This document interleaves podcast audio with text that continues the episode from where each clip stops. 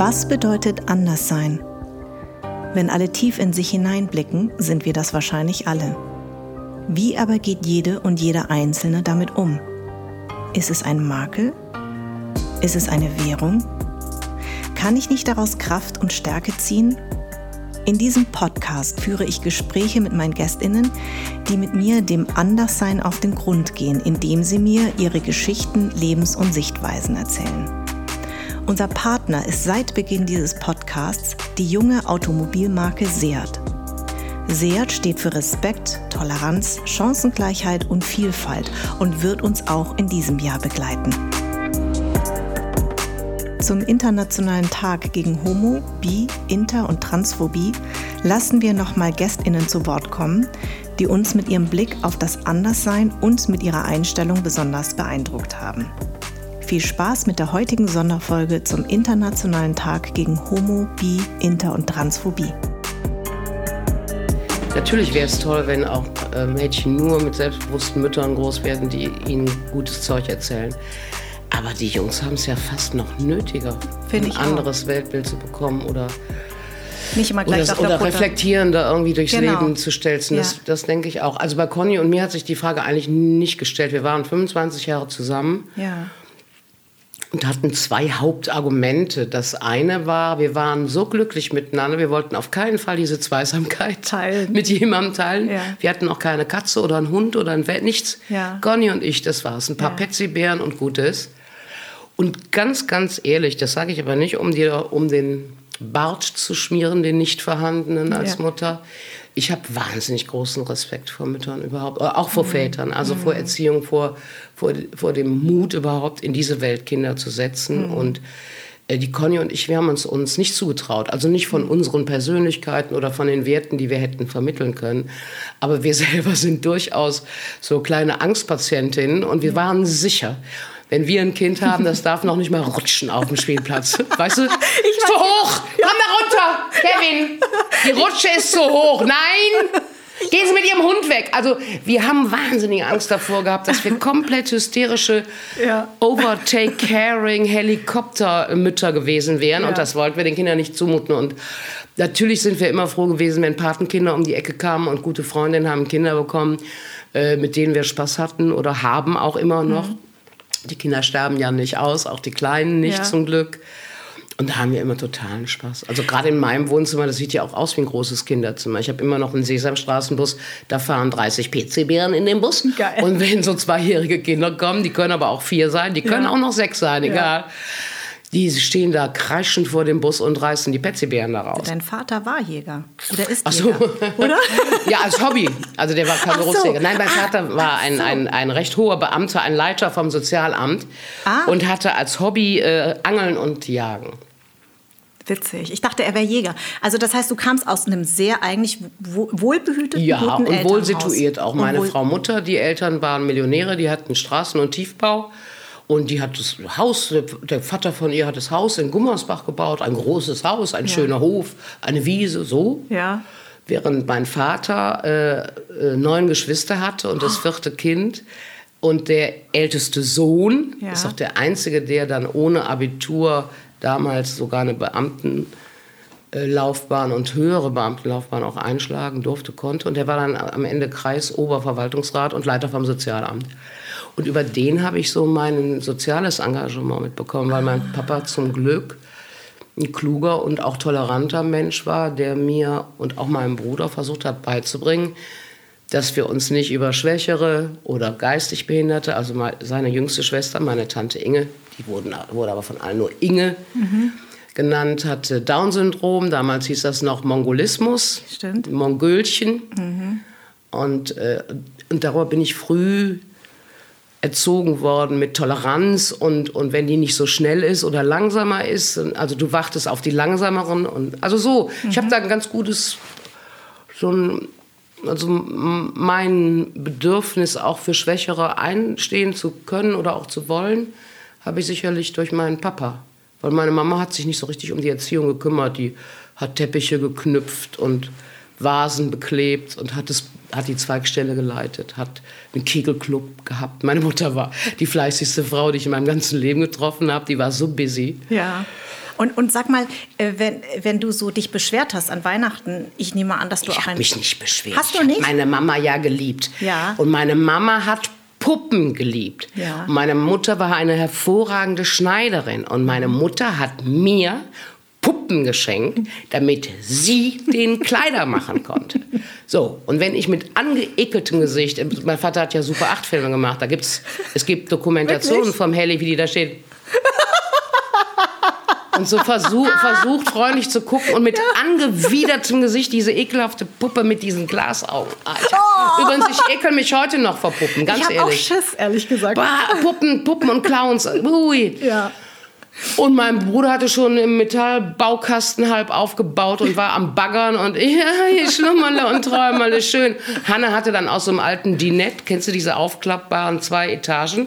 Schieb, Schub, Schab. Nee. Die nannte man irgendwie Dinette, warum auch immer. Die konnte man oben zusammen machen, dann konnte man die so in eine Schranklücke reinschieben, dann konnte man die rausnehmen und hatte Ah, oben ja, ja, ein Tablett ja, und unten ein ja, ja, Tablett. ja, ja, ne? ja, stimmt, So stimmt, praktisch wie ein stimmt. Hotelwägelchen. Ja, ja, ja, genau, stimmt, ja. Und diesen Dinette hat Hanne zu einem Puppenbett umgebaut, ne? also mit Vorhängen. Und meine Mutter hatte einen Spaß. Und dann hatte ich unterm Weihnachtsbaum diesen Schlamassel, diesen Kinder, diesen Mädchenschlamassel.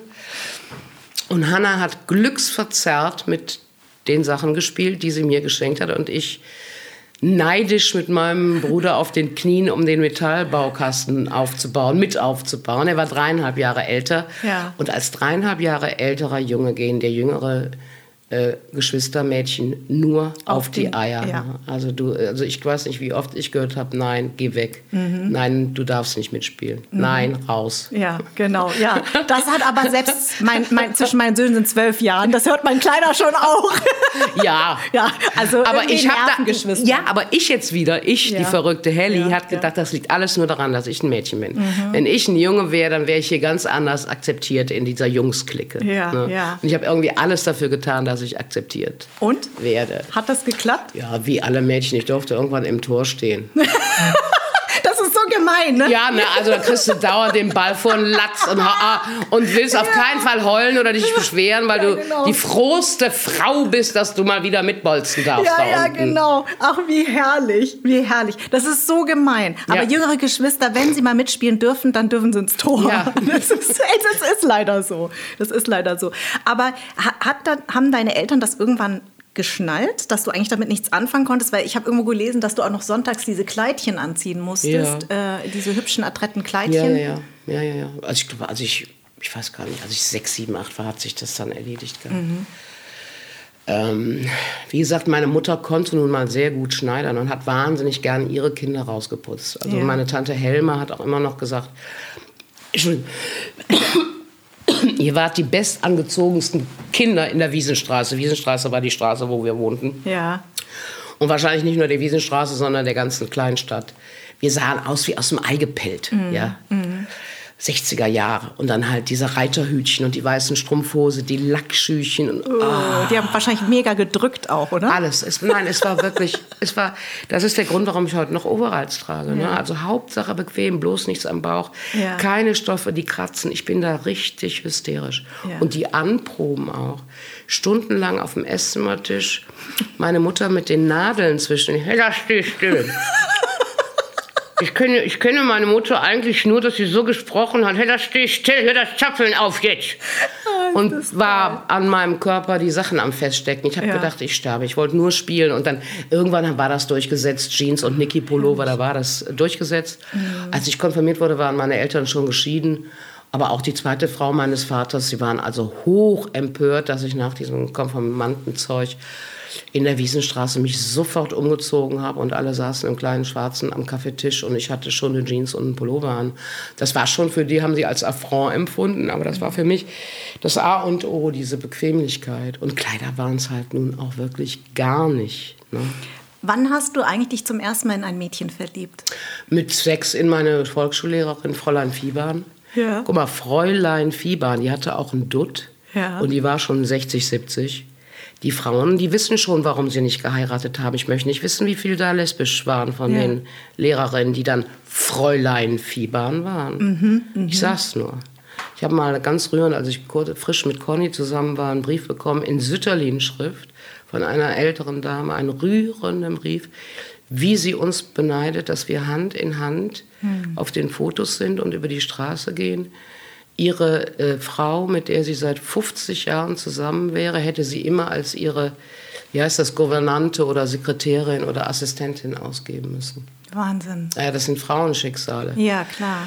Und da, da sind wir hoffentlich heutzutage weiter. Aber es gibt ja noch genug, die im Schrank sind.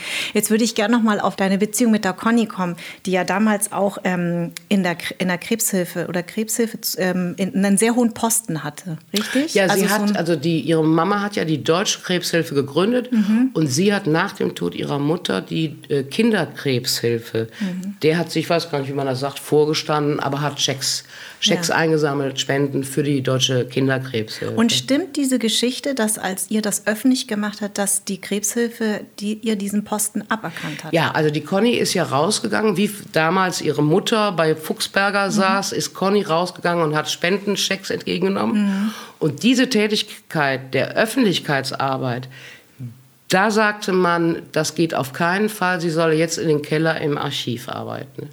Und zwar mit den Worten, sie sind eine Zumutung für den Spender. Und das ist, das, diese Geschichte ist absolut wahr. Die Krebshilfe hat sich natürlich inzwischen entschuldigt. Conny ist wieder Vorsitzende des Mildred-Scheel-Kreises, arbeitet ehrenamtlich hier im Mildred-Scheel-Haus ja. an der Kölner Uniklinik. Aber, aber das war damals offensichtlich noch möglich. Wann war das? Weißt du das? 91, 92 so. 91 habe ich von hinten. 91, ja. Das ist so. Das ist so. Wahnsinn. Und wie, wie, ich meine, aber für euch lag, war das ja immer außer Frage, dass ihr das verheimlicht. Was? Ja, eure, eure Liebe zueinander. Warum sollten wir das tun? Ja, eben. Ja, aber das müsstest du jetzt. Lad Conny doch noch mal ein. ich lade dich noch mal ein, mhm. Conny. Okay. wir beide haben so eine große Liebe füreinander empfunden. Mhm. Was sollten wir denn jetzt machen? Ja. Also. Ja, ja, natürlich. Wir leben ja nicht mehr im Faschismus. Nee, aber es gibt ja wahnsinnig viele Kollegen. Also noch nicht. Wir, wir kennen ja sehr viele Kollegen, die das immer noch hinterm Ach so, Berg ja. halten. Ja, gut. Also das ist für mich nicht möglich, ja. weil ich meine, wie man so schön sagt, mein Herz auf der Zunge trage. Mhm. Und die Cornelia war zum ersten Mal in ihrem Leben so glücklich, mhm. dass es für sie überhaupt keine Veranlassung gab, nicht der, der ganzen Welt entgegenzuschreien, schaut, wie glücklich wir sind. Ja. Und ich genauso. Das war ja etwas, wir haben da auch nicht mit irgendeinem Hintergedanken gespielt. Hui, jetzt können wir aber toll was für die Bewegung. Mhm. LGBTQ, Pamsa, Pim, Pam, Pum. Ja. Das, war, das stand überhaupt nicht auf dem Blatt. Ja. Wir lieben uns. Nicht mehr, nicht weniger. Ja. Ich bin froh über jeden, der rausgeht, gerade unter den Comedy-Künstlern, wie jetzt die Tané auch, die rausgeht und sagt, ich bin lesbisch und da eine Nummer draus macht. Da bin ich, bin ich super dankbar. Ähm, ich war aber noch nie so rigide und so mit dem Holzhammer unterwegs, dass ich von irgendjemandem erwarten würde, du musst gefälligst rausgehen. Mhm. Das ist die Privatsache von jedem Einzelnen. Die Schande ist doch nur, dass die Gesellschaft offensichtlich noch nicht bereit ist. Oder gerade wenn du im Fernsehen arbeitest, zum Beispiel jetzt ich als Schauspielerin, mhm was ich auch letztens bei Thorsten wieder sagte, da kam ja niemand auf die Idee, mich als Mutter von drei Kindern zu casten. Mhm. Die berühmte, laute, dicke Lesbe, das kauft der doch keiner ab. Dass ich das von meinem äh, schauspielerischen Können hätte leisten können, das wurde ja gar nicht, sage ich mal, bei einem Casting ausprobiert. Mhm. Es war völlig klar, äh, äh, nach Klischee gecastet, dass die können, können, das können wir nicht machen. Mhm. Das kauft uns keiner ab. Und das ist der Skandal. Und, das, und bei schwulen Männern ist das eher möglich, dass die Lover spielen, mhm. sowohl in Hollywood wie auch hier in Deutschland. Und zum Glück, die Maren hat es ja als Spätbekennende, äh, kann die auch noch problemlos äh, äh, äh, heterosexuelle Frauen darf sie mhm. spielen, weil man sie als heterosex besetzt mit mein Gott, Herr Pfarrer kennengelernt hat. Mhm. Und dann hat sie irgendwann, weil sie eine wunderbare Frau ist, gesagt, also Kinder, ich kann jetzt aber nicht im Schrank sitzen bleiben, ich liebe auch eine Frau. Ja falls es jemand interessiert. Das finde ich super, dieses späte Bekenntnis. Ja. Aber ich habe es ja erfunden und ich kam ja, ich, also ich, ich hatte keine Wahl. Mhm. Ich hatte keine Wahl und Punkt. Ich habe bei manchen Dingen im Leben keine Wahl. Bist du darüber froh? Ja. Mhm macht das Leben sehr viel einfacher. Ja, und das ist eben genau das, was ich ja auch immer wieder erfahre von, von Leuten, die dann so, die das dann sagen dürfen Ist ja bei meinem Schwager und seinem Mann auch so. Ne? Also mein Schwager wusste schon, meine Schwiegereltern wussten schon, als der auf die Welt kam. Ja. Na, dass er schwul ist, Ja, ja, weil ja. er wollte immer äh, das Mädchen sein, ja, wollte immer mit den Mädchen spielen. Die, die, die äh, Nachbarskinder äh, kamen immer zu, zu der, meiner Schwiegermutter und haben geweint. Der Philipp will immer die Mama spielen, ja. Es war bei ihm so klar wie Kloßbrühe. Er hatte aber auch mal dazwischen meine Freundin, also er hat das tatsächlich auch mal ausprobiert und hat gesagt, ist einfach nicht, ich bin schwul, Punkt. Und das lebt sich einfach viel, viel freier und viel besser, sagt das er auch das, jedes ja, Mal. Das ist ja nichts Schlimmeres. Also ich meine, nochmal, ich erinnere, darf wieder erinnern an den Brief in Sütterlin-Schrift. Das hat mir das Herz gebrochen. Ja. Dass zwei Frauen ihr Leben lang ihre Liebe verheimlichen mussten wegen irgendwelcher Zeiten. Mhm. Ähm, das ist ganz, ganz schlimm. Und ähm, da, darüber bin ich auch tatsächlich sehr dankbar. Also es kommen ja manchmal so junge, junge, schwule Jungs aus Berlin. Also dann stehen die wirklich vor mir, ganz rührend. Boah, Ella von Sinn. Ja. Boah, ich bin dir so dankbar. Also das gibt's ja. Ja. Oder wenn wir noch CSD hatten, wenn noch nicht Pandemie war. Ja. Da stehen da die Kids aus Bergheim und Pusemuckel und oh nein, Ella von Sinn. Und da sind wir beide richtig, also ganz ehrlich, da sind wir vielleicht ein bisschen stolz sogar und froh, Ja. dass wir vielen Kids ein bisschen Wind unter die Flügel geben konnten. Ja. Und ich habe immer schon gesagt, es lebt sich einfach leichter. Aber man muss sich auch nichts vormachen. Es gibt Berufe oder zumindest es gibt Vorgesetzte in diesen Berufen. Ich weiß es nicht, die, die, wie jetzt damals die, die Krebshilfe. Ähm, sie sind eine Zumutung für den Spender. Nee, daraufhin hatten die einen wahnsinnigen Einbruch an Spendengeldern, weil natürlich alle Homosexuellen, und es sind ja, Ja. genügend, Ja. die auch Geld haben, Ja. gesagt haben, na da spende ich aber mein Geld mal lieber an AIDS-Hilfe, Freunde. Ja, richtig. Was soll das denn? Das Ja. gibt's ja zum Glück dann auch, diese Reaktion. Aber das gilt auch in allen Lebensbereichen. Das gilt auch jetzt mit dem Faschismus, mit der AfD, mit den sogenannten Querdenkern. Alle Leute müssen immer ihre Fresse aufmachen, wenn was nicht stimmt oder wenn sie anderer Meinung sind.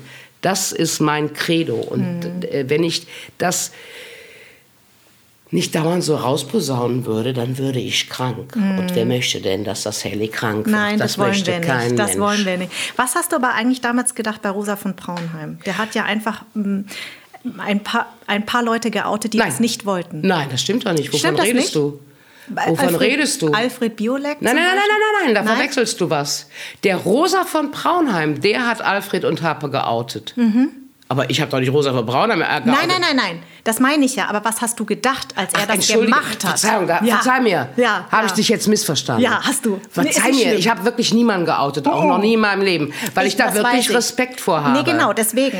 Also ich bin dem äh, Rosa, sei mir nicht böse, immer noch, äh, könnte ich auf Knien rumrutschen, so dankbar bin ich ihm dafür. Ja, ja. Natürlich musste ich damals sagen, na, das finde ich aber auch nicht richtig. Jeder hat das Recht auf seine Privatsphäre, aber ich hätte den küssen können mit Zunge dafür.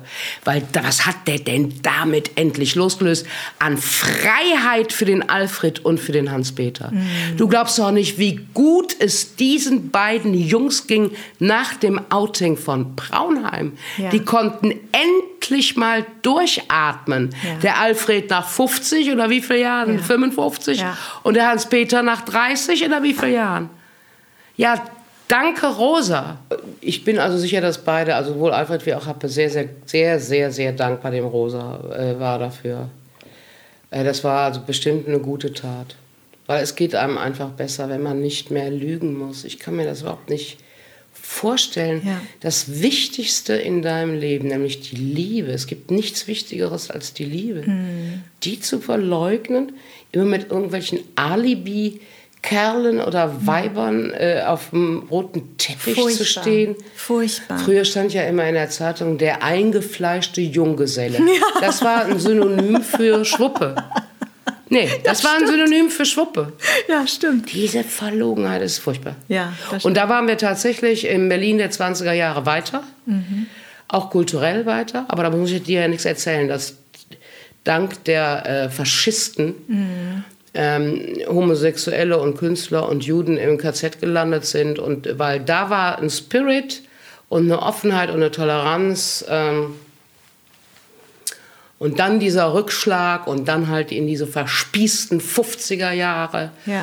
Und dann selbst ihr Free Love for Everyone, Rainer Langhans und, und Konsorten. Ja, ich darf fünf Weiber haben. Ja, genau, ja genau. weißt du, ich bin, Ja. ich bin hier. Ich bin Muttertag potent. bei den Mormonen. Ich bin Patent hier, Kommune 1. Hupp, ich pimper sie alle herrlich. Nee, das geht dann. Ne? Männer und fünf Frauen, das geht. Ja, ja, genau. Aber zwei Frauen, bist du verrückt? Ja. Dann sind die ja wertlos. Hella, herrlich, Herrlich. wirklich. Vielen, vielen Dank, dass du mein Gast warst.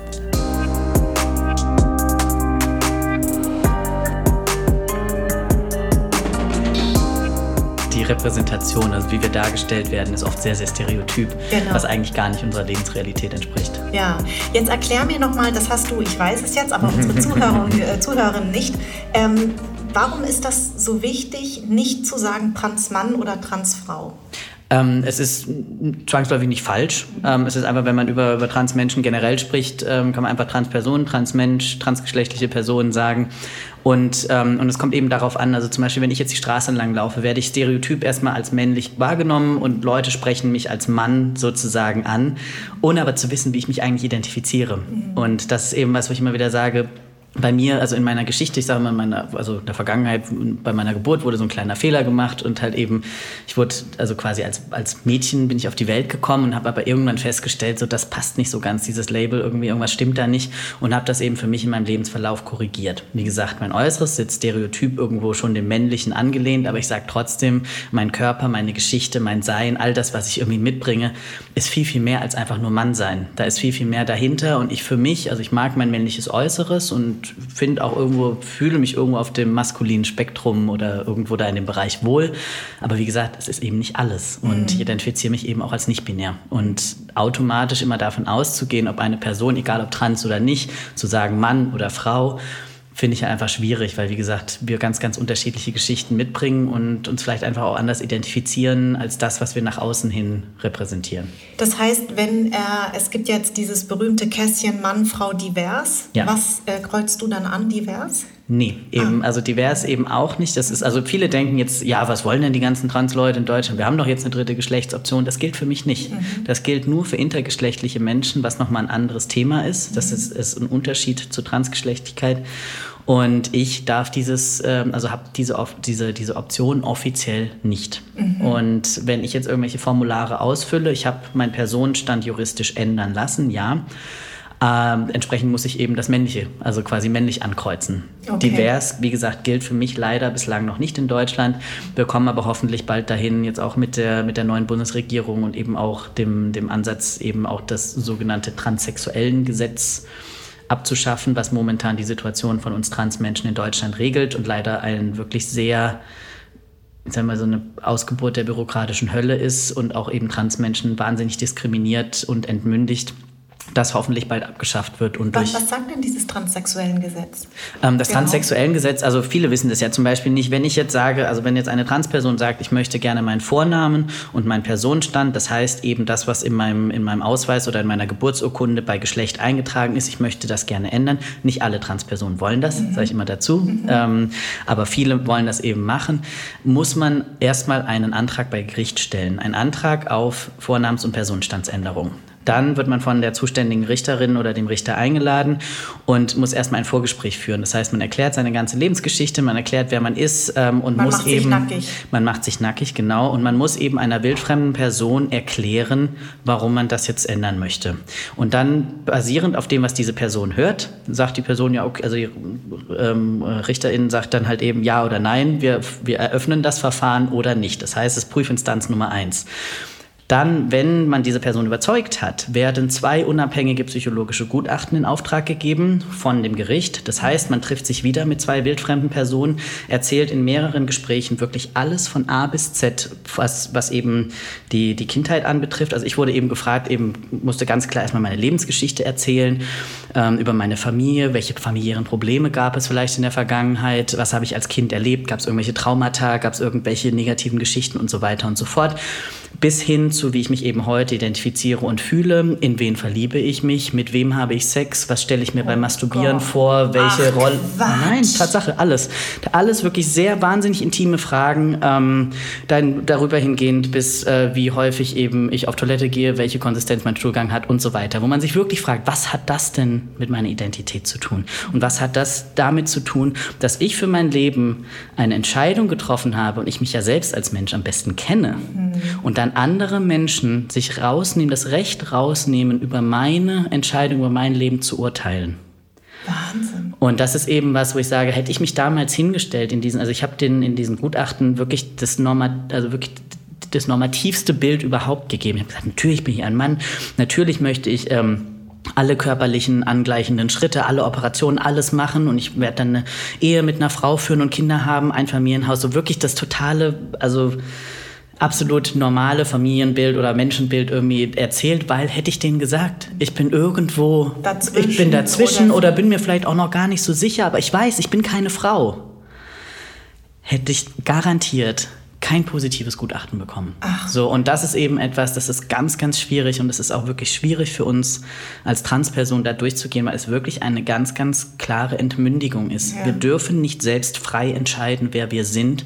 Wir werden von dem Staat eingeschränkt und müssen auch für dieses Verfahren selbst noch bezahlen. Und das ist also in der Regel eben bei diese Gutachten, je nachdem, wie lang die ausfallen, ähm, plus die, ähm, die Rechtsverfahren, was noch der kleinste Posten ist, sind das äh, Kosten um, rund, rund, rund ungefähr 4000 Euro. Wahnsinn. Und das ist eben was, also man wird wirklich gedemütigt, entmündigt und muss dafür auch noch eine horrende Summe bezahlen für einen Prozess, der einfach gänzlich unnötig ist. Und noch dazu, dass eventuell jemand sagt, nee, ich gebe dir den Status gar nicht. Ja, oder? Das kann auch genau. passieren. Das, das, heißt, kann, das kann das auch heißt, passieren. Du, das heißt, du musst hingehen und etwas projizieren, was derjenige hören möchte, diejenige, obwohl ja. das vielleicht gar nicht dein Innerstes ist. Ganz genau. Richtig? Ganz genau. Also das ist wirklich, also ich habe mal eine Dokumentation gesehen über eine Transperson, äh, die sie begleitet haben, genau mhm. dahin. Äh, deswegen habe ich das schon mal gesehen und ähm, ich konnte es irgendwie gar nicht fassen. Das heißt, dieses transsexuellen Gesetz wird eventuell fallen gelassen. Was heißt das dann konkret? Das, also die, die Community arbeitet schon, also die Trans-Community arbeitet schon seit Jahren auf das Ziel hin, ein sogenanntes Selbstbestimmungsgesetz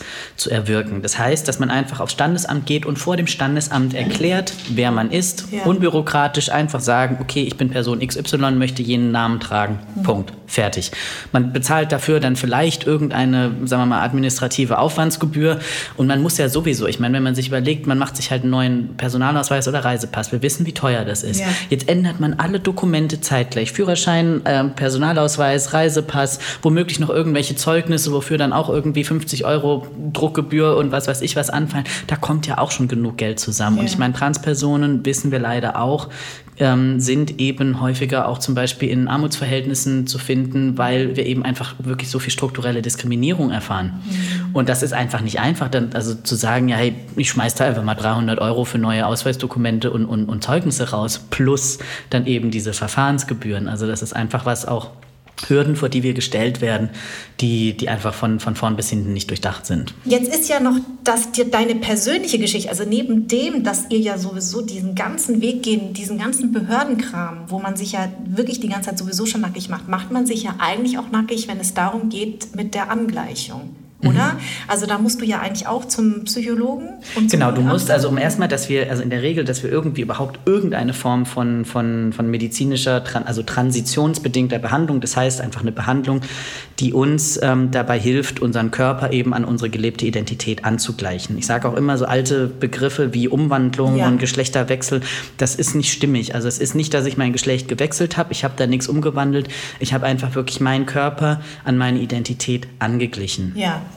Und genau. das ist eben was, wo ich auch immer wieder sage, viele Transpersonen möchten das, aber eben auch nicht alle. Also diese ganzen Möglichkeiten, den Vornamen zu ändern, den Körper zu verändern, den, den Personenstand zu ändern oder was auch immer. Das, ich sage immer, das ist so eine riesen Kiste voller Bauklötzchen und jede Transperson kann sich die Bauklötzchen rausnehmen, die die Person gerne möchte. Da gibt es kein richtig oder falsch. Oder weil man jetzt sagt, man möchte den Personalausweis ändern, muss man automatisch auch den Körper ändern. Das eine bedingt das andere nicht. Das ist auch, also da müssen wir auch einfach wegkommen, dass das so ein Bild ist, ähm, dass Transpersonen immer alle, wie viele sagen, das volle Programm wollen. Das ist selbst für uns als Community ist es so wahnsinnig schwierig, tatsächlich gute, fachlich kompetente Informationen zu finden, überhaupt über Transmenschen, überhaupt irgendwo ähm, Geschichten zu finden, zu, andere, andere Erlebnisse irgendwo zu mhm. finden. Und das ist was, natürlich hat es dann die Mehrheitsgesellschaft noch schwieriger, wenn wir als, als Community schon nicht drankommen. Ja. Und dann denken die natürlich, boah, ich habe das erste Mal eine Transperson getroffen, Mensch, wo ich dann auch mal wieder sage, woher willst du denn wissen, dass ich die erste Transperson bist, ja. äh, bin, die du, ja. die du getroffen hast? Weil wir haben es ja nicht auf der Stirn stehen. Ja, genau, richtig. Und dann kommen immer ganz oft oft auch so stereotype Aussagen, ja, okay, jetzt bei dir sieht man es ja nicht so, aber bei Transfrauen, also wenn es dann in die andere Richtung geht, da sieht man das ja immer, wo ich mir auch immer wieder denke,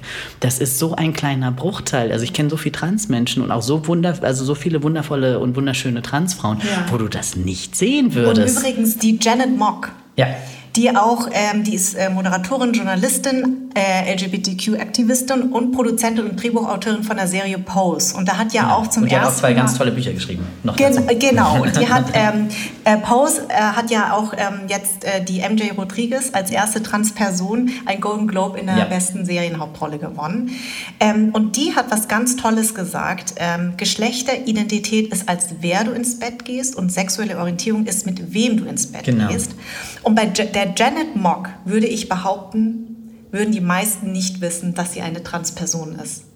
Nee, und ich meine darum, also wie gesagt, darum geht es ja auch eigentlich. Nee, genau, aber ich meine nur, das so nochmal noch mal zu deiner Aussage, ja, ja. dieses, äh, woher, äh, du bist die erste Person oder das ist die erste Person ja. und du sagst, woher willst du es denn wissen? Bei der Janet Mock würde ich behaupten, wenn ich das irgendjemandem zeige, der gar nichts weiß davon oder nichts von ihrer Identität Ja, oder selbst MJ Rodriguez. Also ich meine, guck dir, also guck genau. dir diese, die, die Menschen an, die wirklich auch gerade in Pose unterwegs sind. Das sind so viele wundervolle Transmenschen und mhm. das ist halt, wie gesagt, dieses stereotype Bild. Man müsste uns immer als solche erkennen und auch dieses, ähm, auch gerade wenn du es ansprichst, ich meine, der, der klare Unterschied zwischen meiner Identität und meiner Sexualität. Und deswegen ist halt auch, wo ich immer wieder sage, der Begriff transsexuell, der ist per se nicht falsch. Ja. Der ist in, also viele Transmenschen benutzen diesen Begriff für sich selbst als Selbstbezeichnung. Ich lehne ihn für mich ganz klar ab, weil er eben auch in den 50er Jahren geschaffen wurde, um damals zwischen den, also wirklich in großen Anführungszeichen, den Kranken, den Transmenschen mhm. und den Nichtkranken, also in Anführungszeichen auch den, den Cis-Menschen, also die mhm. sich eben mit ihrem Geburtsgeschlecht identifizieren, einfach zu unterscheiden. Mhm. Das heißt, der Begriff hat eine sogenannte pathologisierende, das heißt krankmachende Wirkung, wo ich halt sage, damit möchte ich mich nicht identifizieren. Ja. Und aber eben auch wegen dem Anhängsel sexuell. sexuell. Viele denken genau. tatsächlich, dass mein Transsein irgendein sexueller Fetisch ist genau. und irgendwas mit meiner Sexualität zu tun hat. Wo ich sage, in erster Linie hat es damit erstmal gar nichts zu tun. Genau. Meine Sexualität hat sich durch meine Transition verändert. Ja, ja aber das ist eine ganz, ganz andere Geschichte. Ja. Das erklärt vielleicht auch für viele, wenn sie zum Beispiel jetzt ähm, häufig diese Neubegriffe sehen mit Trans, mit Stern. Ja. Ähm, das ist ja eben genau das, was du gerade erklärt hast, dass, dass eben ähm, Transpersonen sich selber ihre Identität nicht aus, kann man das sagen, aussuchen? Sagen wir mal den Begriff, den Begriff oder die Selbstbezeichnung, wie sie sich selber, also genau. wie sie sich beschreiben, wie sie gerne also benannt werden möchten, wie sie ihre Identität beschreiben. Das ist eben was, wo ich sage, da kann man mittlerweile aus einer Vielzahl von Begriffen wählen, wo ich auch verstehen kann, wenn Leute sagen, ich komme da nicht mehr mit. Ja. Wo ich mir denke, muss der auch nicht. Ja, ist ja genau. nicht schlimm. Ja. Ähm, solange die Leute, die sich so identifizieren oder die, die für, für die es sozusagen wichtig ist, solange die mitkommen und man dann eben auch respektiert, dass es Menschen Menschen gibt, die sich nun mal eben anders identifizieren als Mann oder Frau, ähm, ist völlig, also das ist das ist das, wo ich sage, mehr wollen wir eigentlich nicht. Mhm. Also wir, wir tun mit unserer Identität, mit Niemandem unserem Sein, weh. wir tun niemandem weh, wir nehmen niemandem weg. irgendetwas weg, wir machen nichts kaputt. Ja. Und das ist immer wieder, wo ich mir denke, so warum, warum ist da die Resistenz so groß? Ja. Weil für die meisten Menschen hat mein, meine Existenz mhm. überhaupt gar keine Relevanz. Mhm. Und, und trotzdem ja. meinen sie, sich einmischen zu dürfen ja. und mir sagen zu dürfen oder, oder sagen zu wollen, wer ich bin und wer ich zu sein habe. Und da denke ich mir, da hört es halt irgendwo auf. Und weißt du, was ich glaube? Das ist ja ein bisschen wie diese ganze Gender-Diskussion. Ja? Ich sage, ich zwinge den niemanden zu gendern. Ich versuche in allem, was ich tue, zu gendern. Ich sage mittlerweile auch Gästin und da gibt es immer Männer, die mir schreiben, ey, was wird das, du schreibst? Sag, ja, geh von meiner Plattform runter, wenn es dir nicht passt. Ich sage ja nicht, dass du das machen musst, aber ich ja. möchte das, weil ich das einfach aus Respekt vor meinen Gästinnen und Gästen mache. es sei jedem überlassen.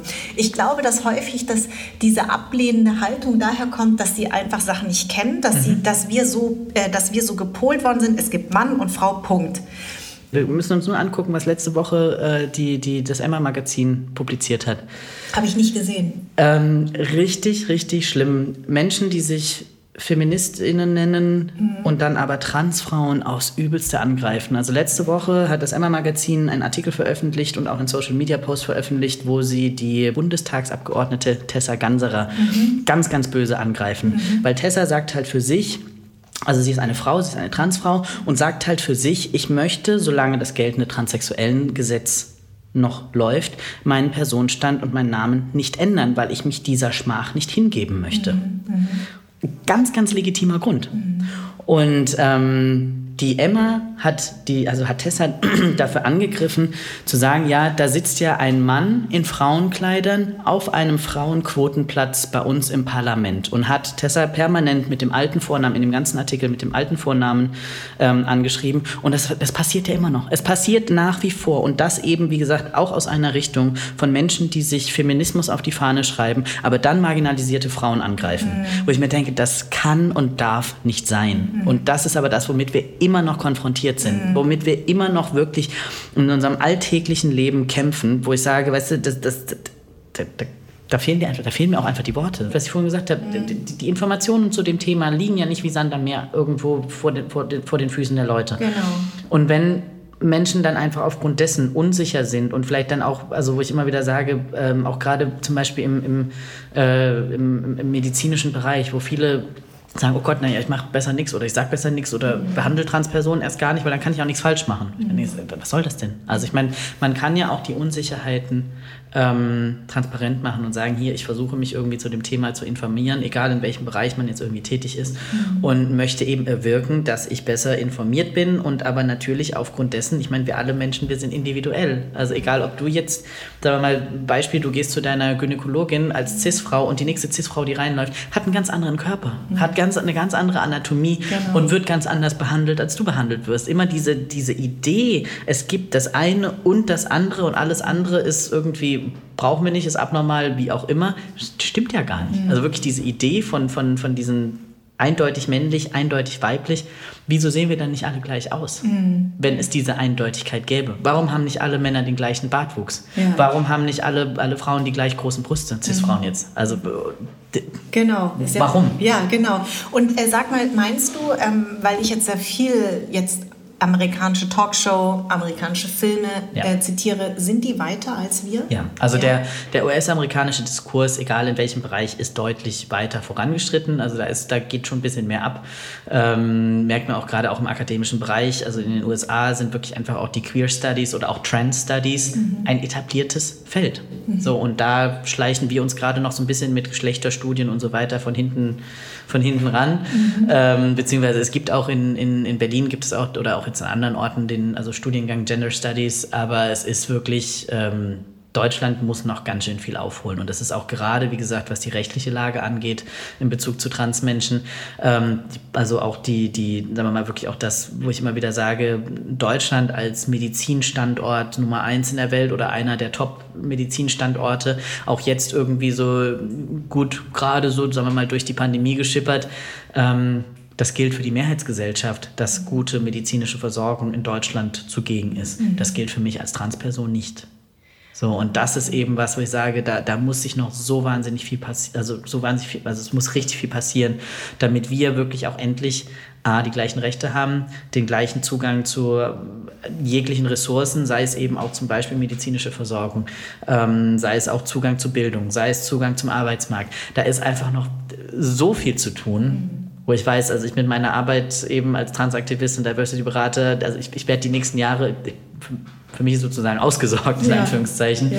weil eben auch viele Menschen jetzt gerade feststellen, das ist nicht ein Trendthema. Mhm. So, es ist, trans zu sein ist nicht ein Trend. Genau, Wie das wird ja, schon, immer gerne. Immer wo du ja gesagt hast, ich meine, es gibt ja auch, also in, in Medien, Transpersonen gab es schon in der Vergangenheit, sie wurden halt jetzt nicht so super dargestellt, aber uns gibt es schon seit Jahrtausenden. Wenn man wirklich auch in indigene Kulturen schaut, war geschlechtliche Vielfalt, wurde dort zelebriert, gefeiert, irgendwie als was Besonderes erachtet. Dann ist irgendwie Mitteleuropa ähm, kolonialisierend durch die Weltmaschine marschiert und gesagt, hat gesagt, hier, das brauchen wir nicht.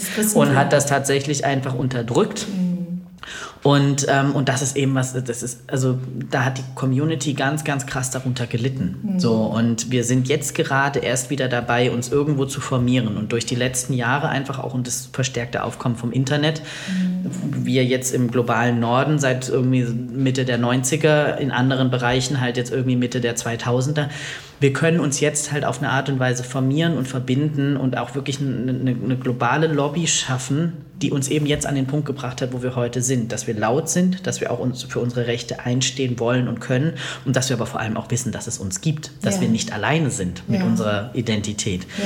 Und das ist eben was, wo ich sage, das ist natürlich jetzt die letzten Jahre entstanden und scheint jetzt für manche Leute so ein Bild zu sein, so, oh Gott, das ist so was Neues. Mhm, aber genau. nein, es ist nichts Neues. Ja, Trend hört man ja ganz häufig, das kann ich auch nicht mehr hören, da kann ich immer nur die, ähm, die Augen verdrehen. Das ist ja so wie mit dem ganzen Black Lives Matter und so, ja. dass die dann sagen, äh, und jetzt, ich kann es nicht mehr hören. Und ich denke mir so, ja, sorry, aber es gab es schon immer. Ja. Es ist nur so, dass unsere Community natürlich jetzt eine Stimme bekommen hat, auch laut zu sein, weil jahrelang hat man halt einfach geschwiegen und gelitten und sich nicht getraut. Und jetzt hat man einfach eine Plattform, in der man sich äh, natürlich austauschen kann, so wie hier ja. in diesem Podcast, und das andere einfach mal zuhören sollen. Ja? ja. Und einfach auch mal lernen. Also ja. so wie ich ja auch von dir lerne und du von mir lernst. Es ist ja nicht so, dass äh, wir sind ja in der ständigen, ständigen im ständigen genau, Austausch und damit auch in der Entwicklung.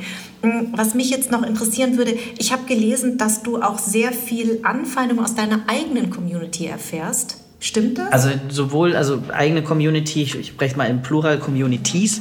Also es ist eben so, dass tatsächlich aus der schwulen Community cis schwule Männer mir sagen wollen, ich hätte da nichts zu suchen, weil ich bin ja kein richtiger Mann. Wo ich mir denke erstmal, was ist denn überhaupt ein richtiger, richtiger Mann? Mann? Richtig. Hm? Ähm, und wenn ich für mich sage, ich als irgendwie männliche Person, maskuline Person irgendwie irgendwo, also ich bringe ja auch Männlichkeit mit, nicht ausschließlich, aber es ist eben Teil meiner Identität. Mit einem Mann verheiratet, auch so wie ich eben von der Gesellschaft auch wahrgenommen werde, wenn ich mit meinem Mann die Straße lang laufe. Wir werden nicht als heterosexuelles Paar gelesen, wir werden als schwules Paar gelesen.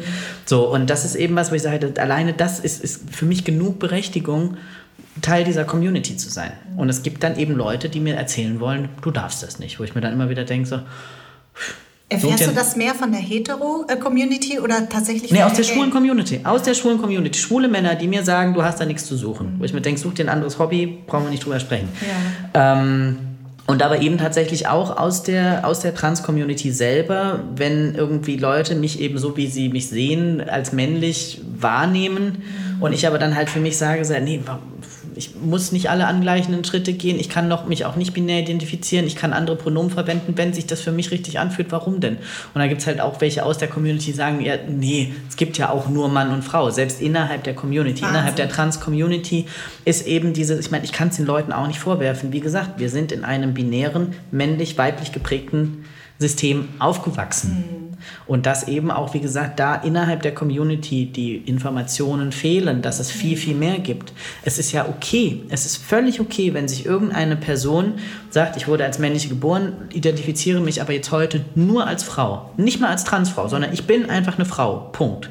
Vielleicht eine Frau mit Trans-Vergangenheit. Gibt es auch, dass viele eben auch über die Transidentität in der Vergangenheit sprechen. Die sagen, gut, ich habe jetzt alle angleichenden Schritte gegangen ähm, habe mich rechtlich, hab eine rechtliche Angleichung, habe Genitalangleichung, all das, was irgendwie dem binären Bild des Zielgeschlechtes sozusagen ähm, entspricht. Mhm.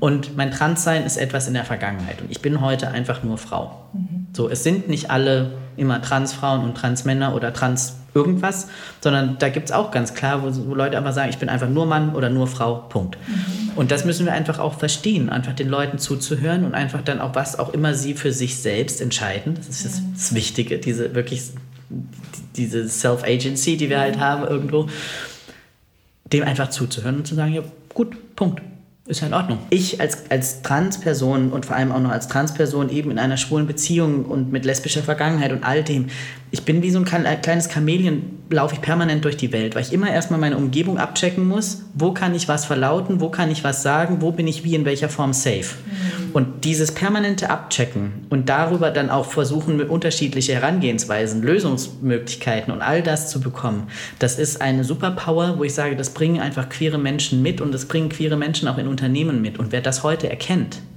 und die Teams diverser aufstellt und ein Umfeld schafft, wo sich eben auch queere Menschen wohlfühlen, der hat auf lange Sicht gewonnen, weil wir sind diejenigen, die die Perspektiven für die Zukunft bringen, weil wir nämlich dieses Think Outside of the Box permanent in unserem Alltag als wirklich Survival Skill anwenden. Mhm. Und das ist eben auch was, wo ich sage, ich meine, klar kann man jetzt sagen, unterstützt den Kapitalismus, alles produktiver machen, bra bra bra, mhm. aber es geht eben auch im Endeffekt darum, die Lebenssituation für unsere Community zu verbessern, den Zugang zum Arbeitsmarkt zu verbessern und dass wir eben auch unser volles Potenzial leben können. Unser volles Potenzial, unsere Kreativität, ohne uns einschränken zu müssen ohne vor irgendwie bei der Arbeit nicht erzählen zu dürfen, dass wir mit einem Mann verheiratet sind oder dass wir womöglich eben trans sind oder dass wir, keine Ahnung, eine Patchwork-Familie mit unterschiedlichen Elternkonstellationen oder irgendwas haben. Ich möchte genauso beim Mittagstisch über mein Kind erzählen dürfen, wie die heterosexuelle Mutter mit ihrem Kleinfamilienreihenhaus und Gedöns. Ja. So. Und da, wie gesagt, das ist die Arbeit, die ich mache, um eben halt da auch Unternehmen Perspektiven zu bieten, sich für die Zukunft einfach auch wirklich gut aufstellen zu können.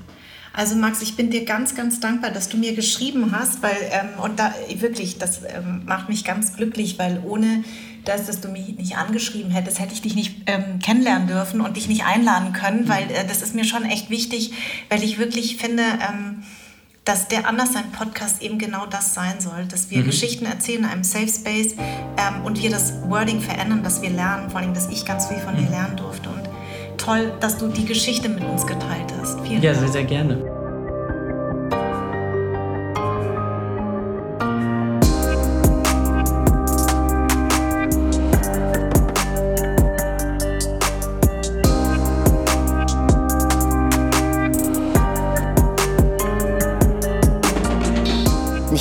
Homosexualität, die Heterosexualität auch als Richtig. Sexualität, Sexualität ist an sich, genau, Privates, absolut. Ja. Und dass man überhaupt, also ich meine, äh, kein heterosexuellen Menschen würde man ja, ne, wie du jetzt ja. richtig ja bemerkt hast, habe ich jetzt Wann ein falsches haben Sie Wording. erfahren, dass Sie heterosexuell sind? Ja, genau. Wie fühlte sich das für Sie an und für Ihre Familie? genau, stimmt. Und leider ist, äh, geht es ja darum, dass man doch darüber spricht. Ja. Und ähm, wie war denn deine Geschichte? Also du hast ja polnische Eltern. War, das, ähm, war dein Coming Out später, so wie bei Kevin Kühnert, erst mit so 13, 14? Oder war das auch schon wie bei Hella, dass du eigentlich schon immer Frauen dass du heimlich in deine Lehrerin verliebt warst, dass du Frauen immer toll fandst? Ähm, nein, es war etwas später. Meine erste Freundin hatte ich mit 27. Ah. Ja, also ich hatte meinen ersten Freund mit äh, ungefähr so 18, glaube ich. Mhm. Ähm, und dann war ich sehr lange Single und hat einmal was mit einem Kollegen am Theater und dann oh war oh Gott. ich. Wir Schauspieler wissen, man sollte die Finger lassen von anderen Kollegen. Ja, ich war jung, es war alles so neu. Genau. Ähm, und dann habe ich meine erste Freundin mit 27 gehabt und also ich Nein, ich, also beziehungsweise wenn ich zurückdenke, es gab meine Referendarin am Gymnasium, die fand ich irgendwie toll, aber bei mir, also ich komme aus einer Familie, wo es ganz klare Frauen- und Männerbilder gibt. Mhm. Ich lebe nicht in Polen, ich bin mir ganz sicher, mhm. dass es da äh, natürlich auch ganz anders zugeht, aber so wie ich aufgewachsen bin und auch meine Familie mit der Migrationsgeschichte hierher zu kommen, da gibt es ja etwas, man möchte nicht auffallen, man möchte sich anpassen, man möchte sich eingliedern und einfach den eigenen Job machen, äh, irgendwie Geld verdienen, sich irgendwie ein schönes Zuhause machen und den Kindern irgendwie eine gute Zukunft bereiten. Also für meine Eltern war es sehr wichtig, dass ich studiere. Mhm. Und ich weiß, ich habe den Satz immer wieder gehört, ähm, das ist die schönste Zeit deines Lebens. Die haben beide nicht studiert. Ja. Äh, die schönste Zeit deines Lebens, du musst studieren, weil sie es nicht konnten. Ja. Also die haben mich, mein Vater und meine, meine Mama, die waren Anfang 20, als die mich bekommen haben und sind wirklich zu zweit hier rüber mit Anfang 20 und hatten nichts, ein paar Freunde. Ja und haben sich hier alles aufgebaut und dann ist langsam die gesamte Familie rübergekommen. Also keine Sorge, es gibt noch Teile in Polen, sind nicht alle rübergekommen.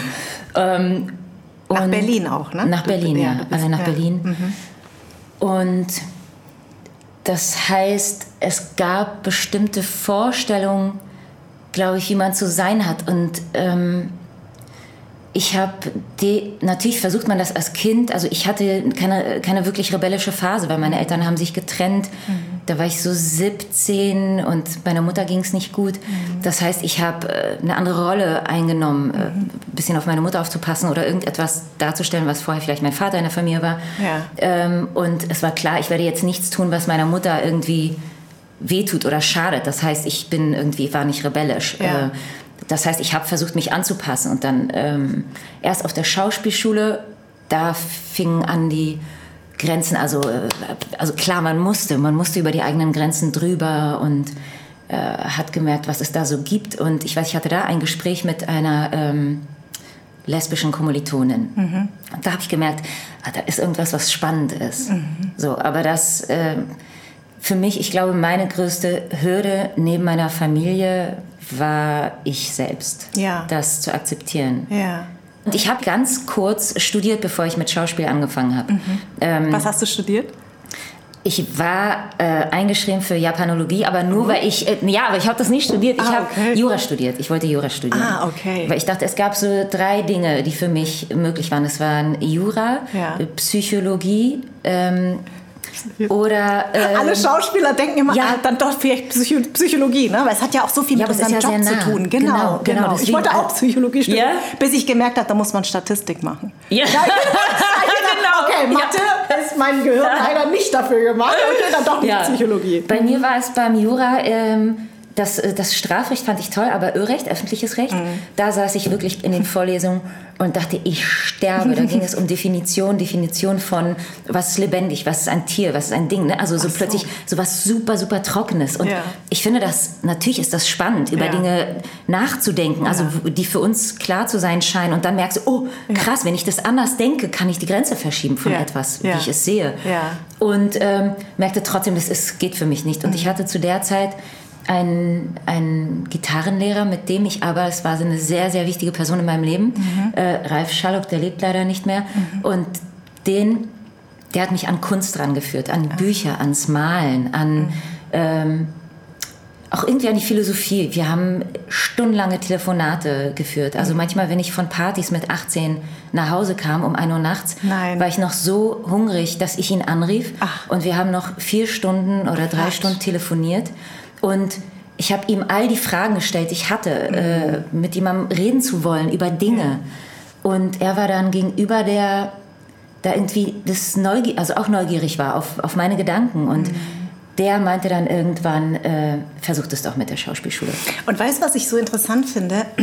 Weil äh, das fällt mir immer wieder auf bei meinen Gesprächen, ähm, dass wir einfach von zu Hause eben nicht diese Förderung bekommen haben. Ne? Also meine Eltern haben natürlich Musikunterricht und so, aber es war halt immer nur sehr theoretisch. Na, also mein Vater war immer so ein verkappter Sänger, der hat immer so typisch Karaoke halt, oh, äh, Karaoke und dann zu Ted-Fest, was unser wichtigstes ist, unser Neujahrsfest, war ich mit ihm auf der Bühne und da habe ich das halt gespürt. Ne? Und mein, meine Eltern tanzen ja auch Standard und Latein, das war so die einzige Brücke, die wir hatten. Aber dieses Ranführen an Theater, an Kino, an Filme, das hatte ich halt nicht von zu Hause, ähnlich wie du. Und deswegen, die, man hat das von irgendwo anders aufgesogen. Ähm, Und ich weiß nicht, wie es dir jetzt geht als Schauspielerin, aber wenn ich manchmal so wenn wir so Kollegen sehen, die aus so einer Theaterfamilie kommen, ne? Äh, ne? das ist dann irgendwie so, dass man denkt, ey, weil meine Eltern haben immer gedacht, meine Mutter hat immer eine Besetzungscouch gesehen. Ja? Mein Ja. Schauspieler war immer Besetzungscouch und Hollywood. Und Mein Vater hat immer nur weg. Hollywood gesehen. Genau, Ja. Hollywood und ganz Ja. weit weg, aber auf keinen Fall du als Migrationskind. Nee, also Ja. das bitte nicht diesen Beruf, weil der ist unseriös. Also die konnten das irgendwie nicht lange nicht fassen. Ja. Also und, und ich finde so, wenn man so Kolleginnen äh, trifft, die so aus einer, aus einer Theaterfamilie kommen, dann denkt man sich Wahnsinn, was die einfach mitbekommen haben von zu Hause. Ne? Ja, wobei ich glaube, dass das auch ähm, zweischneidig ist. Äh, also ich kenne Freundinnen von mir, die auch wirklich aus einer Theaterfamilie kommen. Und da hast du dann, also wenn du Eltern hast, die schon auf der Bühne standen und Klar. so, da hast du dann mit anderen Sachen zu kämpfen. Genau, Ne? Also ein, ja. einem Bild vielleicht zu entsprechen. Ja, Oder ja. da bist du auch schon mit den... Also ist ja nicht alles nur schillernd, bunt und schön. Absolut. Das heißt, du hast das auch schon kennengelernt. Ja, das stimmt. Ähm, oder keine Ahnung, ich stelle mir auch vor, Eltern, die ganz doll in diesem Mittelpunkt stehen müssen. Ist vielleicht nicht immer so. Aber ich war natürlich, ich dachte wirklich noch sehr, sehr lange, man wird entdeckt. Also weil bei mir natürlich keiner eine Ahnung hatte, Ja. sondern man hat den Fernseher angemacht und das genau, war genau. Da, ja. das war das, das war ein Riesentraum und Ja. ähm, die Realität sieht natürlich anders aus, aber klar wünschte ich mir manchmal äh, mehr äh, Verständnis in dem Sinne, dass man versteht, dass meine Familie versteht, was ich da wirklich tue. Mhm. Und ich merke, dass es das, dass es begrenzt ist. Genau, Ähm, ist bei mir genauso. Genau, und das ist dadurch, dass das für mich wirklich etwas äh, sehr doll mit dem Herzen zu tun hat und mit ganz viel Liebe, mein Beruf, ist das schwer, das zu akzeptieren, dass mhm. jemand mich dann nur, dass ich gefragt wäre, und wann hast du den nächsten Job und äh, wirst du bezahlt? Ja, genau. Dann ist ja gut. Ja, dann hast du ja zu tun, dann ist ja gut. Wie haben denn deine Eltern jetzt reagiert zu diesem diesem Act Out? Also wie war das für Sie? Ich meine, das haben Sie ja mitbekommen, das war ja sehr groß in der Presse oder haben Sie das gar nicht so sehr mitbekommen? Ja, das ist jetzt ein schwieriges Thema, weil mein Papa ist äh, gestorben vor anderthalb Jahren plötzlich. Ach. Ah, mit, mit 69, äh, Dankeschön. Mhm. mhm. Das heißt, der war ähm, nicht dabei. Mhm. Was natürlich super traurig ist, weil, weil er mich da, glaube ich, sehr unterstützt hätte. Ja.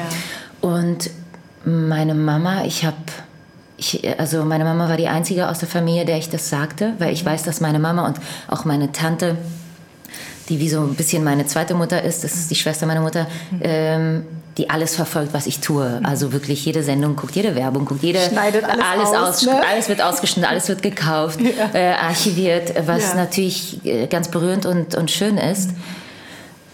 Aber ähm, jetzt bist du ja sehr in die Öffentlichkeit gegangen. Eigentlich ja, das, was sie verhindern Das wollten. was genau. Also ich habe mich maximal befreit, würde mhm. ich sagen.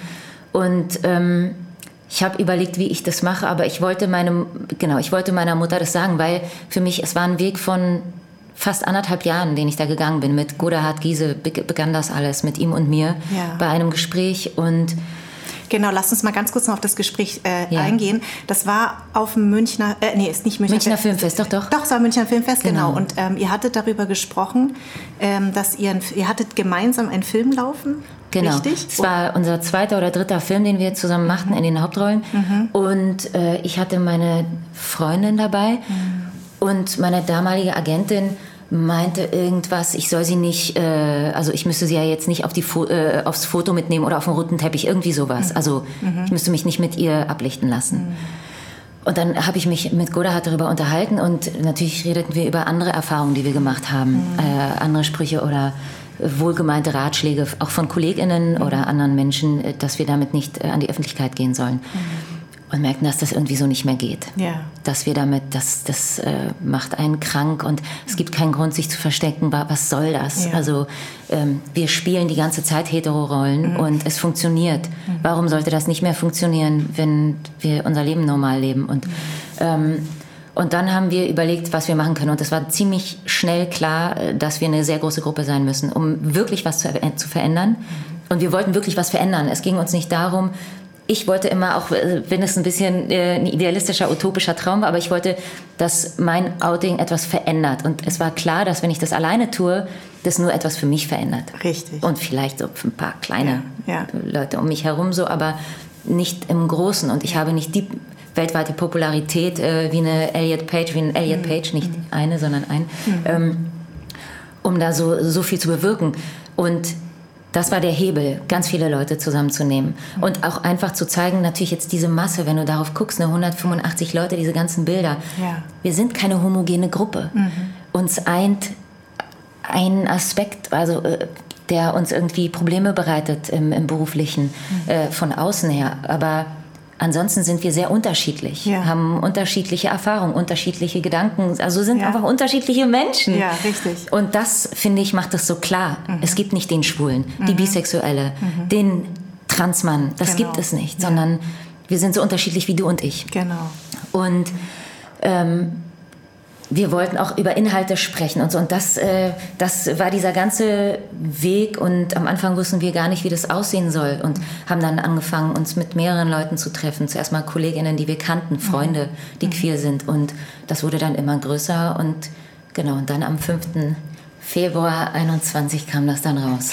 Und ähm, es ist ja so, wir, wir wissen das beide, im, es, es gibt offene Geheimnisse von sehr bekannten. KollegInnen, die ähm, queer sind, äh, die sich natürlich scheuen, diesen Weg zu gehen.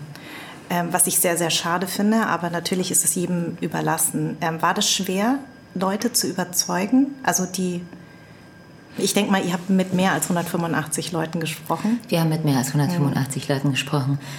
Es war tatsächlich sehr unterschiedlich. Mhm. Es gab Leute, die haben sofort gesagt, ja, ja, großartig, aus dem Bauch heraus. Und ich weiß, dass manche im Nachhinein so dachten, öh, das ja. war meine erste Reaktion. Ja, ähm, Es gab Leute, die mussten drüber nachdenken, haben dann mhm. zugesagt oder abgesagt. Ich habe, äh, also wie wir alle, ich habe, es gab Personen, mit denen habe ich über eine ganze Weile, über Wochen immer wieder telefoniert, mich immer wieder getroffen, mhm. immer wieder gesprochen. Es gab, und die schwankten. Es gab Momente, da sagten sie mir, Karin, ich mache mit. Mhm. mhm. Super Sache, ich, ich mache mit.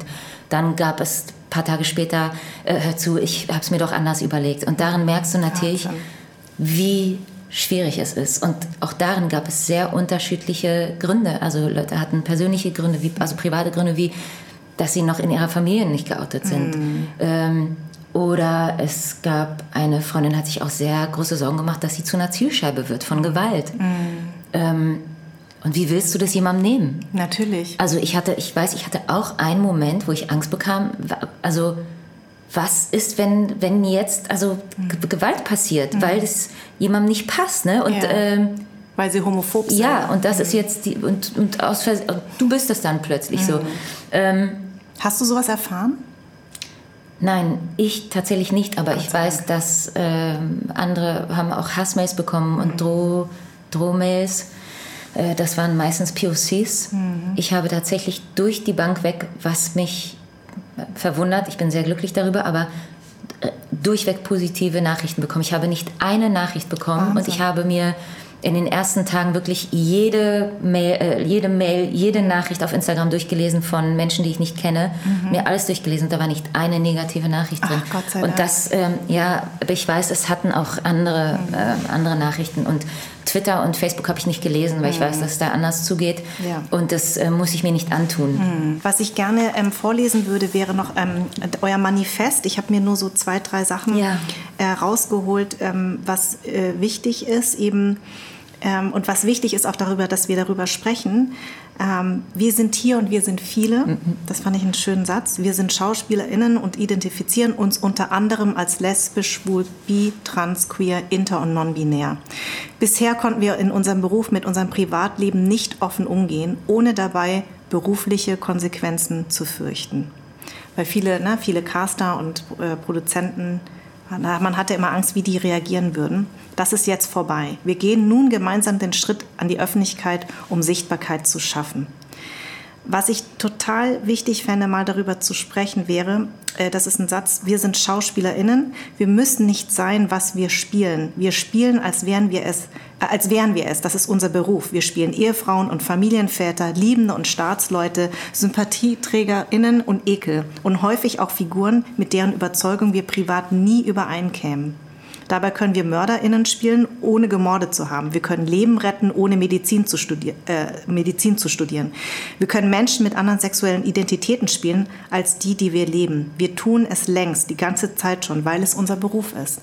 Ja. Das ist so schön und es ja. ist so klar. Und ich finde das auch wirklich Wahnsinn, weil es stimmt ja auch. Wir spielen ja MörderInnen und sind es aber gar nicht. Ne? Und das ist also eine ganz klare Sache. Ähm, wie haben denn die Leute auf euer Manifest reagiert?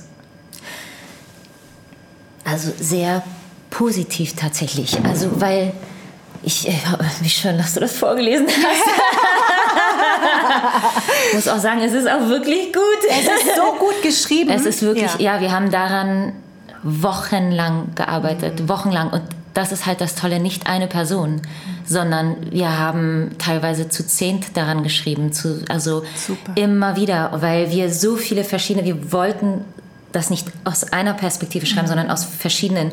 Und deswegen ist das so toll allumfassend. Also ja. ohne, weil ich rühme mich nicht selbst, ne, sondern nee, die Arbeit von all den Menschen, die da mitgearbeitet ja. haben und sich so viele Gedanken gemacht haben, mhm. wie können wir das formulieren, um die Sachen, um die es uns geht, wirklich nach außen zu bringen. Ja. Und ich finde, das hat man darin geschafft. Und ähm, Deine Frage war, wie, also sozusagen wir... Äh, wie vor allen Dingen auch unsere Branche darauf reagiert hat. Wie die also darauf reagiert die, hat, genau. die Branche. Mhm. Also ehrlich gesagt, gut, was hinter irgendwelchen verschlossenen Türen passiert, ähm, das wissen wir das nicht. Wissen wir nicht. Mhm.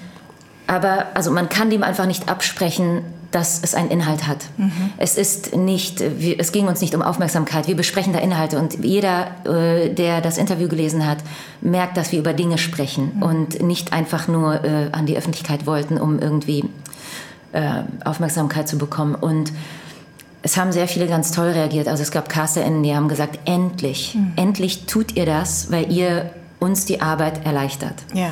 Äh, genauso RegisseurInnen mhm. haben genauso, also ich habe mit Leuten gesprochen, die haben das abgefeiert und mhm.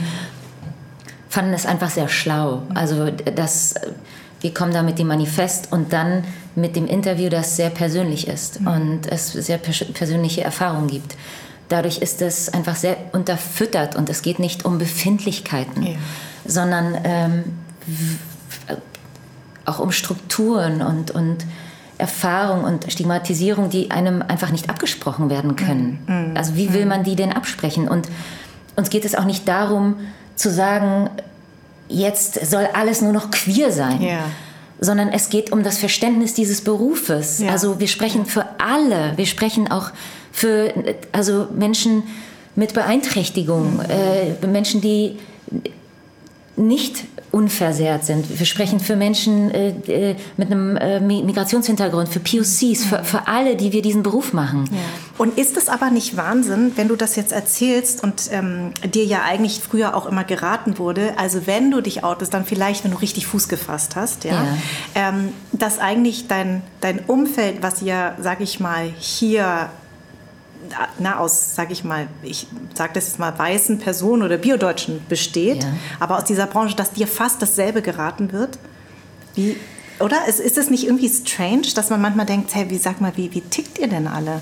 Ja, wobei, also ich zum Beispiel, also es gibt meine Familie und das mhm. so und ich habe mir aber einen Freundeskreis gebaut, mhm. in den, wenn ich mal drüber nachgedacht habe, wann komme ich mir unnormal vor oder mhm. anders? Mhm. Und es ist nie, wenn ich mit meinen Freunden zu tun habe. Mhm. Es ist nie, wenn ich mit, mich mit den Menschen treffe, die mich umgeben. Da bin ich die normalste Person der Welt. Ja. So, dann bin ich vielleicht anders wegen irgendwas anderem, weil ja. ich anderes, andere Dinge tue oder ja. so. Aber nicht deswegen. Und im Beruf ist es auch so absurd, weil ich habe meine Freundin zum Set mitgenommen. Mhm. Die war da. Wenn ich, mhm. wenn ich was gedreht habe, hat sie mich besucht. Ja. Ich habe die so auch wie halt bei und dann uns allen ich, im Übrigen, ne? Ja, mhm, und dann genau. habe ich, hab ich sie vorgestellt, ist meine Freundin. War kein Problem. Ähm, aber sozusagen der, der Schritt ans Publikum. Genau. Das wurde immer gesagt, dass das das Problem ist. Also wir haben ja wirklich äh, Erfahrung, also dass zum Beispiel Caster in jemandem gesagt haben, wenn du dich outest, dann kann ich dich nicht mehr besetzen. Also eine Casterin, sie selbst hat kein Problem damit. Sie weiß es, Wahnsinn. aber das Problem liegt da draußen. Mhm. Da draußen ist äh, der große Hai, der wird dich auffressen, wenn du es tust. Ja. Und äh, das heißt, da ist wie so ein völlig verqueres Denken und als würde diese Homophobie weitergeleitet werden. Man selbst mhm. steht nicht dazu. Also weil entweder also ist es die Homophobie dieser Person, die das sagt, aber nicht dazu steht? Oder gibt es eigentlich gar kein Problem? Es gibt kein also, Problem. Also weißt du, was ich meine? Also ich wo weiß genau, liegt was dieses Problem? Genau, aber das meinte ich ja im, äh, auch nochmal in Bezug auf mich. Dieses, ja. äh, wir müssen jetzt erklären, warum wir dich jetzt für diese oh. Rolle besetzen, mhm. obwohl du einen deutschen Namen hast. Und ich habe aber immer gesagt, aber wem ja. müssen wir das eigentlich erklären? Ja. Euch oder dem Publikum? Und es kam immer raus, dass es eigentlich doch um die ging. Und also die Macher, also die Macher, die ja. denken, dass es so ist, weil wie gesagt, ich habe ja die Erfahrung gemacht, dass keiner draußen jemals in Frage gestellt ja. hat, dass ich eine Maria, Alexa, ja. sonst wen spielen kann. Ähm, und deswegen frage ich mich immer, wo, wo, also das, das muss irgendwas Gebautes sein innerhalb in unserer Branche, was, was eigentlich, eigentlich gar nicht existiert es ist so abstrus, weil ich komme da auch nicht hin. Ich ja. komme bei genau das. Ne? Also wenn man Serien guckt, also ich gucke auch ganz viel äh, amerikanische Serien und mhm. die sind oftmals schon so viel weiter. Viel es weiter. ist so krass. Viel es weiter. ist wirklich, es ist wirklich so heftig, wie da schon ähm, Figuren gezeichnet werden, wie mhm. komplex, wie Sexualität gezeichnet mhm. wird.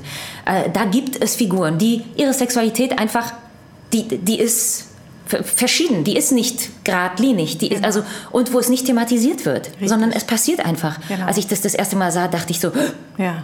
Das gibt's nicht. Und es ja. wird nicht erklärt. Ja. Und die andere Figur stellt überhaupt keine Frage. Ja. Hä? Aber wieso? Du warst doch eben noch mit einem Mann verheiratet. Genau. Warum denn? Es wird nicht, die, die, die, andere Figur sagt einfach nur, wie schön, du bist verliebt. Das würde hier ja noch gar nicht, also das passiert hier noch nicht. Und ich verstehe das nicht. Ich verstehe es nicht, weil entweder sind die so denken sie so klein, die Leute, die da entscheiden, die RedakteurInnen. Ich möchte das denen nicht, ähm, also Ich weiß, die, nicht nur die, die, dass sie schuld sind, aber, aber trotzdem. Äh, ja, ich frage mich, also woran, ja, ja, also warum, wenn wir alle es lieben, komplexe Filme zu sehen, mhm. wenn wir es alle lieben, komplexe Figuren erzählt zu bekommen, wenn wir es alle lieben, unseren Erfahrungshorizont zu öffnen, ähm, andere Erfahrungswelten erzählt zu bekommen, äh, neu zu denken, ja. Anders zu sehen, durch andere Augen zu blicken. Warum versuchen wir ständig ganz viele Mauern zu bauen in, mhm. in den Serien und Filmen, die wir hier erzählen?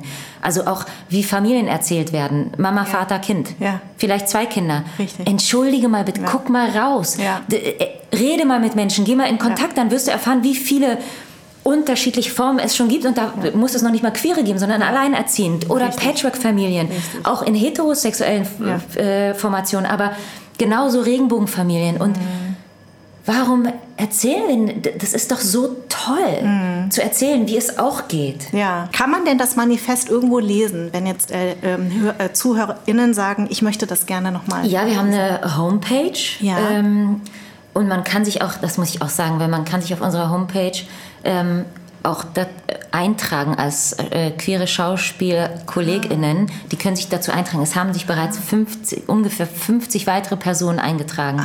Das heißt, unser Manifest ist äh, jetzt ah. nicht mehr bei 185, eher, sondern äh, jetzt 225 ungefähr. Ich weiß Toll. die genaue Zahl nicht.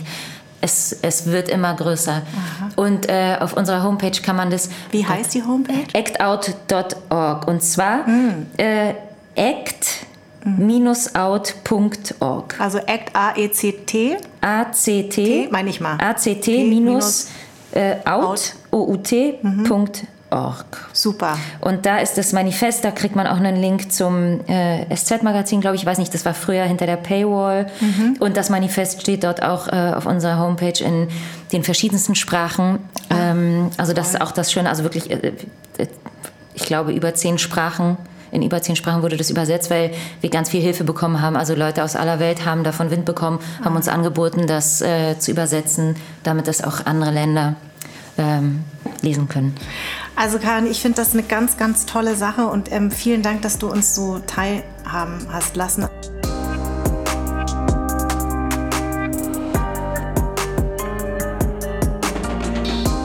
Wir als Menschheit, als Gesellschaft haben vor ganz, ganz langer Zeit ähm, der Einfachheit halber eigentlich nur in Mann und Frau eingeteilt. Mhm. Eigentlich gibt es da noch viel mehr. Und auch mit den Chromosomen in, in, äh, mit X und Y und so. Das ist alles für uns als Menschen ein vereinfachtes System, damit wir das verstehen können. Mhm. Aber da gibt es noch mehr. Ja.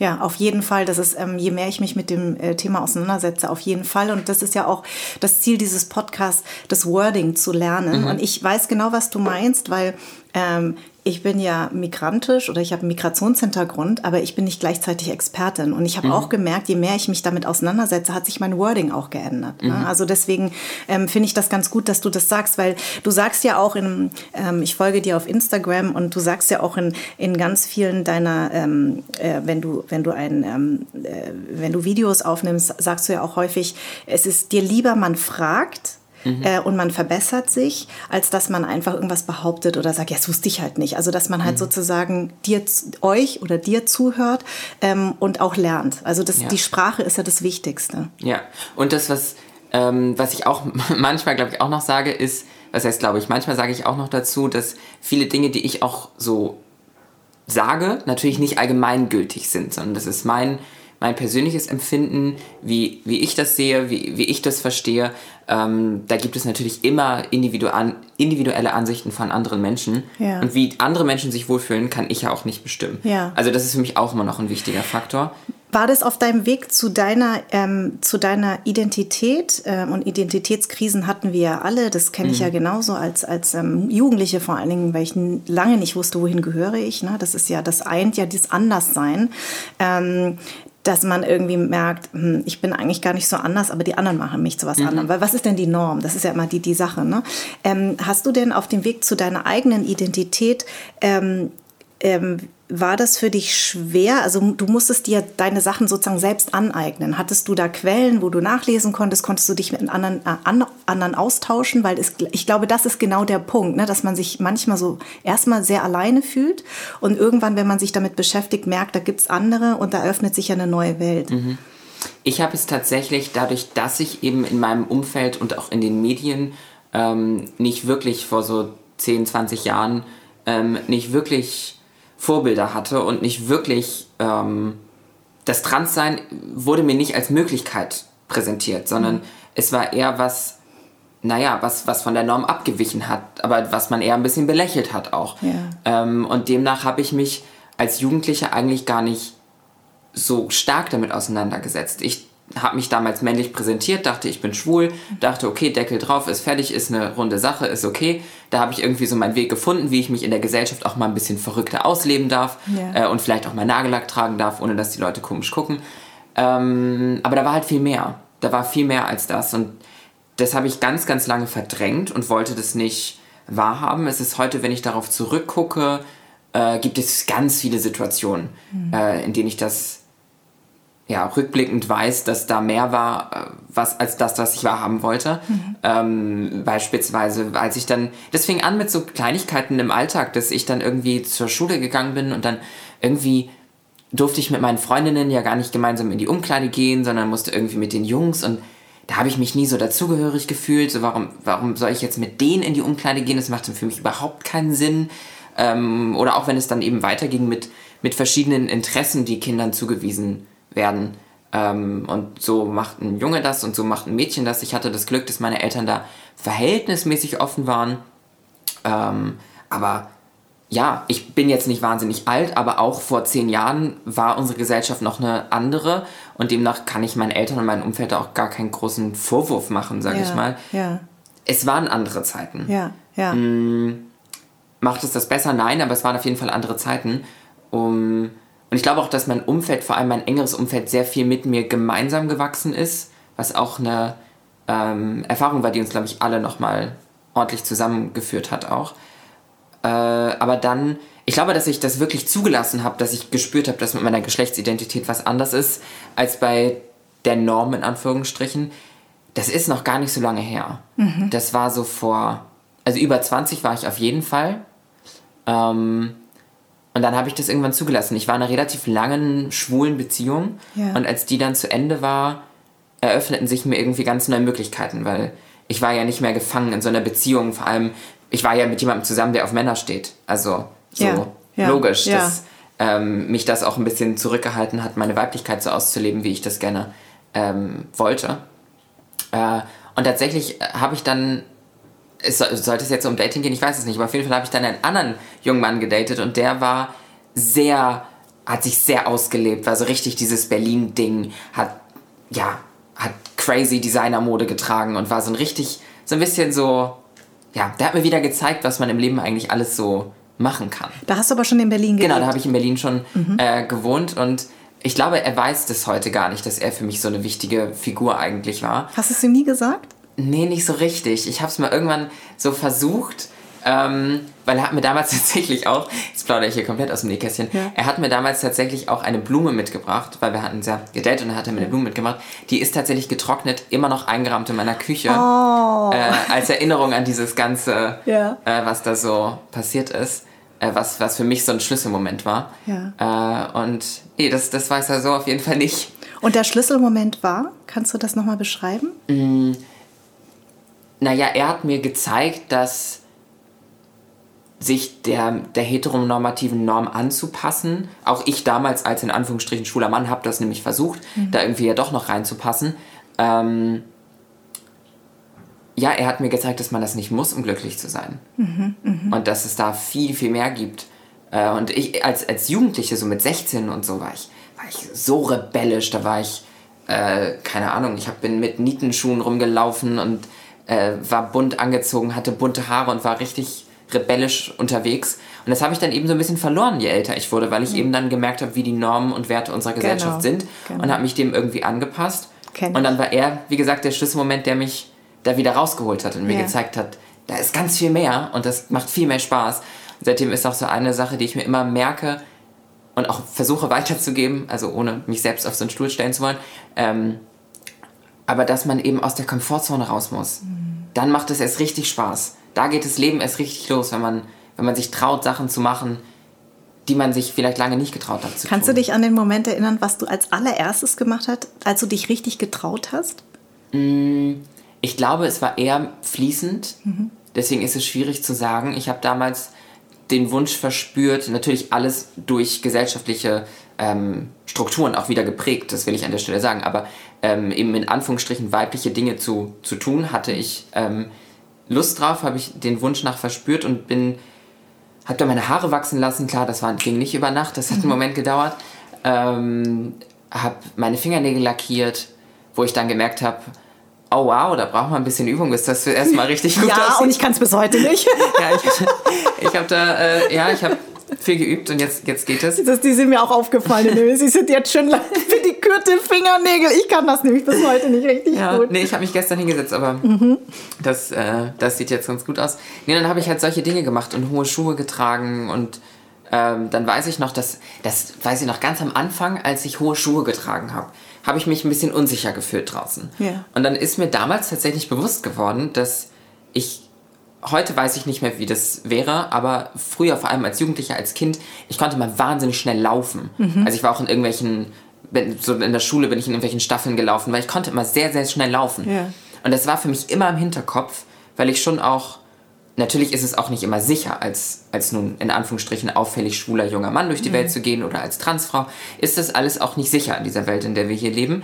Ähm, und dann hatte ich aber immer im Hinterkopf, zur Not kann ich ja weglaufen, weil so von zehn Leuten können neun wahrscheinlich, oder konnten damals, konnten so neun wahrscheinlich nicht so schnell laufen wie Ja, ich. ja. Ähm, also falls dir was passiert. Genau, falls du? irgendwas ist, kann ich einfach weglaufen. Das habe ich auch immer meiner Schwester gesagt. Ich habe eine jüngere Schwester und meinte immer, lieber lachen sie dich aus, während du wegläufst, aber pass auf dich auf. Ja.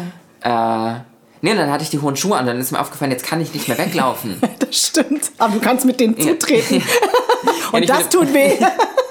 Und ich würde behaupten, jetzt kann ich auch wieder weglaufen. Also Ja. jetzt bin ich so geübt auf hohen Schuhen, jetzt könnte ich auch auf hohen Schuhen Ich kannst du weglaufen. mir das mal beibringen. Ich habe immer so Sitzschuhe, weißt du, die äh, megamäßig aussehen. Und dann habe ich so meine, meine roten Teppichschuhe, wo ich drin laufe und dann an der Veranstaltung dann schnell wechsle. Also ich kann das überhaupt nicht mehr. Aber ähm, wann, wann war der Moment, dass du, du hast ja in Berlin gelebt, das war bestimmt auch wie so ein Befreiungsschlag, weil man ja einfach nicht in dieser, na, wo, wo man aufgewachsen ist, äh, weit weg vom Elternhaus. Ähm, weil, kannst du dich an den Moment erinnern, als du es deinen Eltern auch wirklich gesagt hast? Also ich habe als erstes mit meiner Schwester drüber gesprochen, weil meine Schwester und ich sind, wir sind uns so nah, wenn wir uns eine Woche nicht sehen, dann schicken wir uns Sprachnachrichten, wie doll wir uns vermissen und Ja. hängen den ganzen Tag aufeinander und eigentlich, also wir wohnen beide in Berlin mittlerweile. Ah, Ähm, und auch nicht so weit voneinander, aber eigentlich jeden Tag, wenn wir uns, also wir, wir sprechen eigentlich jeden Tag darüber, ob wir uns heute sehen oder nicht. Also Ah, ja, jeden Tag, okay. deswegen Ja. war das eine logische Konsequenz. Und sonst habe ich, äh, also ich für mein Leben, ich für mich persönlich, ganz egoistisch finde, habe das für mich gut gemacht. Ich weiß nicht, wie das meine Eltern beispielsweise sehen oder andere Teile meiner Familie, aber ich bin halt viel über die Öffentlichkeit gegangen. Ähm, was sehr mutig ist im Übrigen, ne? ja, aber dadurch habe ich oft die Konfrontation und so, ich setze mich mal mit euch hin und spreche drüber, ein bisschen bin ich dem aus dem Weg gegangen. Also ich habe mich damals irgendwann mal als schwul geoutet. Ja. Da war ich 14, 13, weiß ich Ja. nicht. Ähm, Wie war das? nicht so aufregend eigentlich. Ja. Aber auch nicht schlimm. Also nicht so, dass dein, deine Eltern. Es, vielleicht erinnere ich das falsch, aber es Ja. war jetzt nicht so, Okay. war nicht so dramatisch. Ja. Nee. Und dann, also ich muss natürlich schon dazu sagen, dass ich meine Eltern immer an allem habe teilhaben lassen. Ich habe auch meine, meinen Eltern ein sehr gutes Verhältnis. Bedeutet, ich habe auch mit meinen Eltern eigentlich immer über alles gesprochen und es war für die jetzt auch kein, auch jetzt nicht ganz ähm, verrückt, dass, Ja. Was ich da für einen Weg gehe. Und ich glaube auch, dass meine Eltern erkannt haben, was ich für ein Mensch bin und meine Eltern wissen, dass es für meine Eltern ist es am wichtigsten, dass die Kinder glücklich sind. Genau. Und dass die Kinder sicher sind und glücklich sind, das ist Ja. das Wichtigste. Und dementsprechend ist das auch alles dann nicht mehr so wichtig. Und ich weiß aber auch noch dann, ähm, je mehr ich jetzt auch in die Öffentlichkeit gegangen bin und Interviews in, in Magazinen gebe und so, ähm, dann war ich in einem Magazin, was tendenziell von, von Menschen Ü60 auch gelesen wird. Lag ich auf so einem Samtsofa in einem roten Jumpsuit auf einer Doppelseite. Ja. Und dann war so, dann kam das raus und dann meine Mutter wusste, an welchem Tag das rauskam. Und dann haben wir so, vormittags war es dann so, ja gut, aber jetzt müssen wir, musst du schon mal mit deiner Oma reden, weil sonst, also, das wäre jetzt schon mal ganz passend eigentlich. Ja. Sonst hat sie, liegt sie, hat sie so die Doppelseite auf dem, auf dem Kaffeetisch und da liegst du dann. Ähm, vielleicht sollten wir da mal ein Gespräch suchen. Und ich muss ganz ehrlich sagen, natürlich kann ich für keine anderen Transmenschen da draußen mhm. sprechen, aber ich kann für mich sagen, viel mutiger das Gespräch suchen. Hm. In meiner Familie gibt es keinen Menschen, der ein Problem damit hat. Meine Oma spricht mich mit Phoenix an. Toll. Und also so, ich weiß gar nicht, wovor ich immer Angst hatte. Ja. Also es war vollkommen vollkommen nackt. Ich habe den viel zu wenig zugetraut. Eigentlich ja. schäme ich mich jetzt, dass ich denen nicht zugetraut habe, dass sie mich so akzeptieren, akzeptieren und lieben, wie ich bin. Aber das ist, glaube ich, ähm, äh, die Hürde für alle, dass man sich viel zu viel Gedanken macht. Mhm. Ähm, das finde ich einen schönen Satz, was du gesagt hast, dass man, dass man anderen so wenig zutraut. Mhm. Man traut sich ja selber ganz viel zu, aber den anderen nicht. Und das, dann ist man total überrascht. Ähm, und ich glaube, wie du schon richtig sagst, ich bin ja selber Mutter von zwei Söhnen.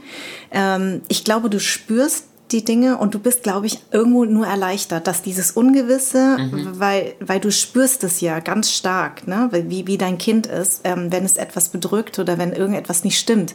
Und du bist einfach, glaube ich, nur total froh, wenn es reflektiert zu dir kommt und sagt, du, da ist was. Also ich glaube, das ist eher so, also, oder ich wünsche es mir. Natürlich äh, erlebt man auch andere Sachen, das kriegt man ja ständig auch mit. Ähm, und ich kenne das aus Vietnam, wo das ja ein totales Tabuthema ist, wobei es sehr viele Transmenschen gibt mhm. ne? in, in Vietnam, aber trotzdem ist es irgendwie so auch ein Tabu, ähm, wie schwer sich die, die Leute dort tun. Also irgendwie ist es aber als Elternteil, glaube ich, weiß man das. Also tatsächlich auf das Outing, als, als ich mich als schwul geoutet habe, was ja, also es zählt ja eigentlich gar nicht richtig, weil es ja. war ja falsch. Ja. Ähm, aber auf jeden Fall war, glaube ich, die Reaktion von meiner Mutter war, naja, ich kenne dich jetzt ja schon eine Weile. Mhm. So. Süß. Und dann, also, und dann, ging's, dann ging das Gespräch nochmal richtig los, aber das war so, das war, glaube ich, so die erste Reaktion. Und ich, das ist ja genau das, was du eigentlich gerade sagst. Ja. So, man, man, kennt ja sein Kind dann irgendwie. Was wäre für dich ähm, das ideale Wording, was du dir wirklich wünschen würdest, was wir Menschen, was wir Menschen, die keine Transmenschen sind, mhm. lernen sollten? Also das ist jetzt natürlich sehr viel. Mhm. Also weil da gibt es ja ganz, ganz, ganz, ganz, ganz, ganz viel. Ähm, ich fange mal einfach irgendwo an. Ja. Ähm, also das, was schon mal wichtig ist, ist auf jeden Fall, dass Menschen, die ähm, machen eine Geschlechtsangleichung genau. und keine Veränderung oder so, sondern mhm. es wird ja angeglichen an das, was eigentlich ist, dann ist es nicht, also ich identifiziere mich nicht als trans, sondern ich bin trans. Ah. Ähm, Wo ist da der Unterschied? Mm, in vielen Gesprächen und Diskussionen versuchen Menschen zu behaupten, dass trans zu sein eine Entscheidung sei, die man sich einfach mal so identifiziert, also man identifiziert sich das einfach an. Ach so. Und das so in diesem Kontext wird das viel genutzt und so ist es nicht. Okay. Ähm, und deswegen ist mir das wichtig, dass man das wirklich, das ist jetzt nicht, was ich mir irgendwie mal so. Finde ich total ja. logisch. Weil identifizieren hat sowas von. Du eignest was, dir etwas an. Ja, ne? ja also von was Entscheidendes. Irgendwie. Ja, ja, ich als, weiß, also was als würde man aktiv etwas entscheiden. Ja, ja, genau. Ähm, ja, stimmt. Und deswegen mhm. ist es für mich so, dass ich, ich bin trans. Ähm, dann vielleicht auch sehr wichtig, ich bin, ähm, ich bin nicht trans geworden, sondern mhm. bei mir war es so, ich war das schon immer. Es gibt mhm. andere Menschen, glaube ich, die das anders von sich behaupten, dass sie sagen, das war eine Entwicklung. Ich sage, bei mir war das schon immer so. Es gibt aber den Moment, an dem ich es mir selbst eingestanden habe. Mhm. Und dann gibt es den Moment, an dem ich anderen davon erzählt habe. Mhm. Ähm, das ist, glaube ich, sehr wichtig. Und ich war nie ein Mann, mhm. sondern ich habe mich lediglich gesellschaftlich typisch männlich präsentiert. Mhm. Ähm, das sind so wichtige Dinge und dementsprechend eben auch so von Mann zu Frau oder so oder eben auch andersrum bei, bei Transmännern ist halt Quatsch. So. Ja. Das, das ist auch alles so einfach, so plakativ irgendwie. Ja, ja. Das, mh, mm, ich, ich, das, was super, super wichtig ist, ähm, ich zitiere da immer gerne Natasha R. Kelly, die das eher in Bezug auf Rassismus ähm, die wird bei mir zu Gast sein. Ah, sehr schön. Ja. Ähm, die hat das eher in Bezug auf Rassismus geäußert. Ich kann es leider nicht mehr wörtlich mhm. äh, zitieren. Ich muss das unbedingt nochmal ähm, nachlesen, beziehungsweise war das in einem, hat sie das in einer Veranstaltung gesagt, mhm. dass vor allem West, die westliche Welt, die westliche Gesellschaft, wir neigen dazu, immer für alles einen Anfang und ein Ende zu brauchen. Alles mhm. ist immer sehr eindimensional. Mhm. Aber da ist viel mehr. Genau. Das ist eher so ein Kosmos, das ist ein Spektrum. Ja. Und das mag für Menschen erstmal so wow, das ist mir jetzt zu kompliziert. Aber nein, wenn man sich eindenkt, wird es eigentlich nur einfacher, hm. weil wir uns eben davon lösen, dass alles irgendwie Anfang und Ende haben muss. Hm. Und genau das ist eben auch mein Problem, wenn Menschen sagen von Mann zu Frau, ähm, also davon abgesehen, dass ich nie ein Mann war ähm, und dementsprechend nicht von Mann zur Frau geworden bin, eben auch, dass dieses, die Geschlechter so binär einzuteilen, ist für mich eben auch eine sehr ja, vereinfachte Methode, um Geschlecht zu verstehen. Hm. Ähm, vor allem auch mit dem Hintergrund, dass wir Menschen sind. Wir sind eigentlich nichts zu 100 Prozent. Ja. Weil, also, ich bin auch nicht zu 100 Prozent heterosexuell. Ja. Das geht ja gar nicht. Ja. Also, ist doch unmöglich. Wir sind ja keine Maschine. Ähm, Was ich total schön fand, du hast mal gesagt, ähm, du findest es total wichtig, dass man nicht immer ähm, zum Beispiel sagt, der ist besonders männlich Mhm. oder der ist besonders weiblich, sondern dass du sagst, ähm, der redet vielleicht forsch. Mhm. Also, dass du, dass man, dass man diese Begrifflichkeiten ändert. Das, das hat mich auch sehr nachdenklich gemacht. Du hast ja auch ein ganz geilen, ähm, ganz geiles Video darüber oder hast darüber gesprochen. Es gibt jetzt diese, kannte ich aber auch noch nicht, eine Kategorie von super straight, ja. straight. Also super hetero. Ja, super hetero, genau. Erklär, Ja. erklär, mir, erklär uns oder erklär mir mal, was du damit meinst. Also ich weiß es jetzt, weil ich es mir angeguckt habe, aber es fand ich echt geil. Weil du hast ja gesagt, also es gibt ja wirklich äh, Leute, Mä- Männer, die von sich behaupten, ich bin super straight. Was heißt denn das? Ja, also das heißt grundsätzlich erst einmal, dass sie nur auf Cis-Frauen stehen. Also dass Mhm. sie nicht auf Transfrauen stehen. Ähm, und das ist ja erstmal eine Präferenz, so kann ja jeder haben. Mhm. Ja. Also ähm, ich habe auch, also gut, ich löse meine Präferenzen gerade ein bisschen auf, versuche Ja. ich wenigstens, aber jeder Mensch ist erstmal, darf Präferenzen haben. Genau. Vollkommen fein. Ähm, es gibt auch Männer, Cis-Männer, die die Präferenz Transfrau haben. Mhm, Finde ich eine tolle Präferenz Ja. habe ich nämlich auch gelernt. Männer, ich war am Anfang immer so gerne so, "Mm, ach ja, der, hatte noch nie was mit einer Transfrau. Oh ja, Ja, klasse, bin ich ja. dabei. Bin ich heute auch ein bisschen anders. Ja. So anstrengend. Ja. So anstrengend. Man merkt es sofort, wenn jemand so ein bisschen dann auch sich richtig ausdrückt und so. Und das, das ist eigentlich ganz schön. Mhm. Äh, dementsprechend mag ich jetzt Männer, die ähm, die Präferenz Transfrau haben. Mhm. Aber zurück zu denen, die das nicht haben. Das ist ja grundsätzlich erstmal okay, aber im ersten Schritt spricht es mir ja dann erstmal ab, dass ich eine, eine richtige Frau bin, in Anführungsstrichen, was ja Quatsch ist, weil ich bin eine Frau. Mhm. Ja. Ähm, und es ist am Ende des Tages ja eine Präferenz der Genitalien Mhm. des Gegenübers. Und sie legen so wahnsinnig viel Wert auf die Genitalien. Und wenn man das dann weiterspinnt, dann müssten sie aber eigentlich auch auf Transmänner stehen, weil die haben ja dann auch eine Vagina gehabt bei der Geburt wahrscheinlich. Und es ist einfach. Oh, wenn du denen das sagst, dann fällt denen erstmal die Kinnlade runter. Es ist einfach Quatsch von vorne bis hinten. Vor allem auch, weil. Ja, also das, das, was dann auch in diesen ganzen Diskussionen gefallen ist, sind so Aussagen wie, wir haben die queere Community mit ihren eigenen Waffen geschlagen. Da denke ich halt so, Leute, wir haben, das sind nicht unsere Waffen, das ist unsere Lebensrealität. Ja. Das ist, wir, so, das sind keine Waffen. Ihr Ja. habt da was falsch verstanden. Ja, richtig. Und, und das, das, also diese Aussage, wir haben die queere Community mit ihren eigenen Waffen geschlagen, die zeigt doch, dass bei denen im Gehirn leider ein paar Synapsen ein bisschen. Und weißt du, was ich auch einen tollen Satz von dir fand oder einen tollen Gedanken? Du hast mal gesagt, ähm, du wunderst dich immer sehr über ähm, Menschen, wenn, wenn, wenn sie Kinder kriegen, dass sie so sich ein Geschlecht wünschen. Und da hast du gesagt, was ist denn, wenn jemand rauskommt, so wie ich? Was, Ja. was passiert denn dann? Und das ist total schlau eigentlich, weil das ist ja häufig dieses, ja, ich wünsche mir jetzt das und das Geschlecht, aber was ist denn, wenn das nicht passiert? Also wenn du bei Geburt tatsächlich einen Jungen, also Identität Junge, aber was ist denn, wenn das ein, ein, ein Transmensch ist? Was passiert denn dann? Also was passiert mit deinem Weltbild? Das fand ich auch einen, einen tollen Gedanken, weil, ähm, ja, weil ich selber Mutter von, von zwei Jungs bin und ähm, ich hatte mir natürlich beim zweiten, hätte ich mir ein Mädchen gewünscht.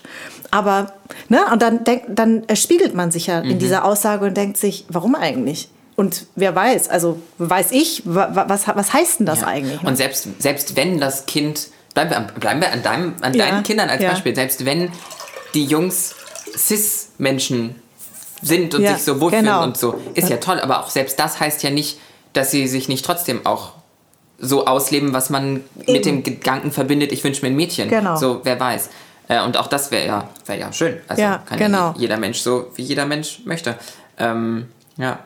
Also das fand ich, das fand ich auf jeden Fall äh, wirklich sehr schlau. Was machst du denn eigentlich, weil du gesagt hast, beruflich? Du warst ja, ähm, äh, du hast ja so, als du hierher gekommen bist, so in verschiedenen, ähm, also du hast in Startups gearbeitet und ein bisschen in PR-Agenturen. Wa- Als was bezeichnest du dich jetzt beruflich oder was machst du denn beruflich? Neben dem, dass du Aktivistin bist und Podcasterin. Du hast übrigens einen ganz tollen Podcast Freitagabend, den kann man sehr empfehlen. Dankeschön. Du bist äh, sehr erfahren, mehr erfahrener, erfahrener als ich. ähm, ich habe da auch äh, in, in, in ein paar Folgen reingehört und das ist wirklich toll, was du auch mit deiner ganzen Arbeit da machst. Ähm, aber wenn man dich fragt, was machst du beruflich, was sagst du dann? Ich finde das ganz eine schwierige Frage.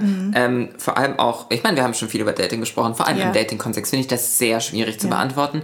Vor allem, weil wir in einer Zeit leben, in der 20.000 Instagram-Follower Menschen sehr beeindrucken.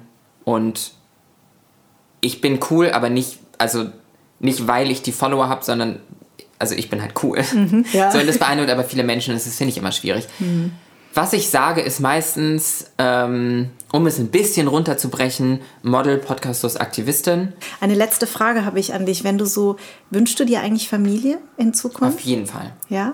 Auf jeden Fall. Ich glaube, ich wäre eine ganz tolle Mama, bin ja. ich mir sehr sicher.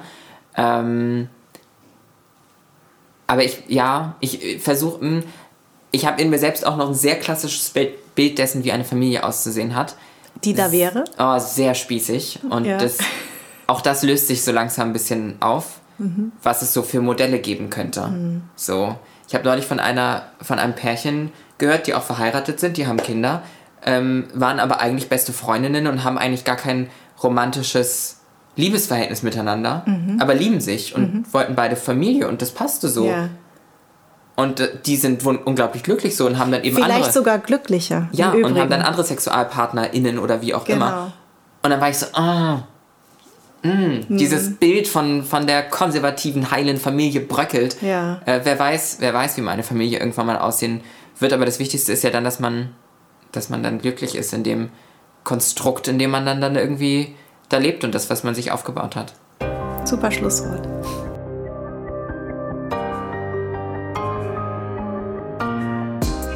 Anderssein ist eine Produktion der Farn und Pracht Company.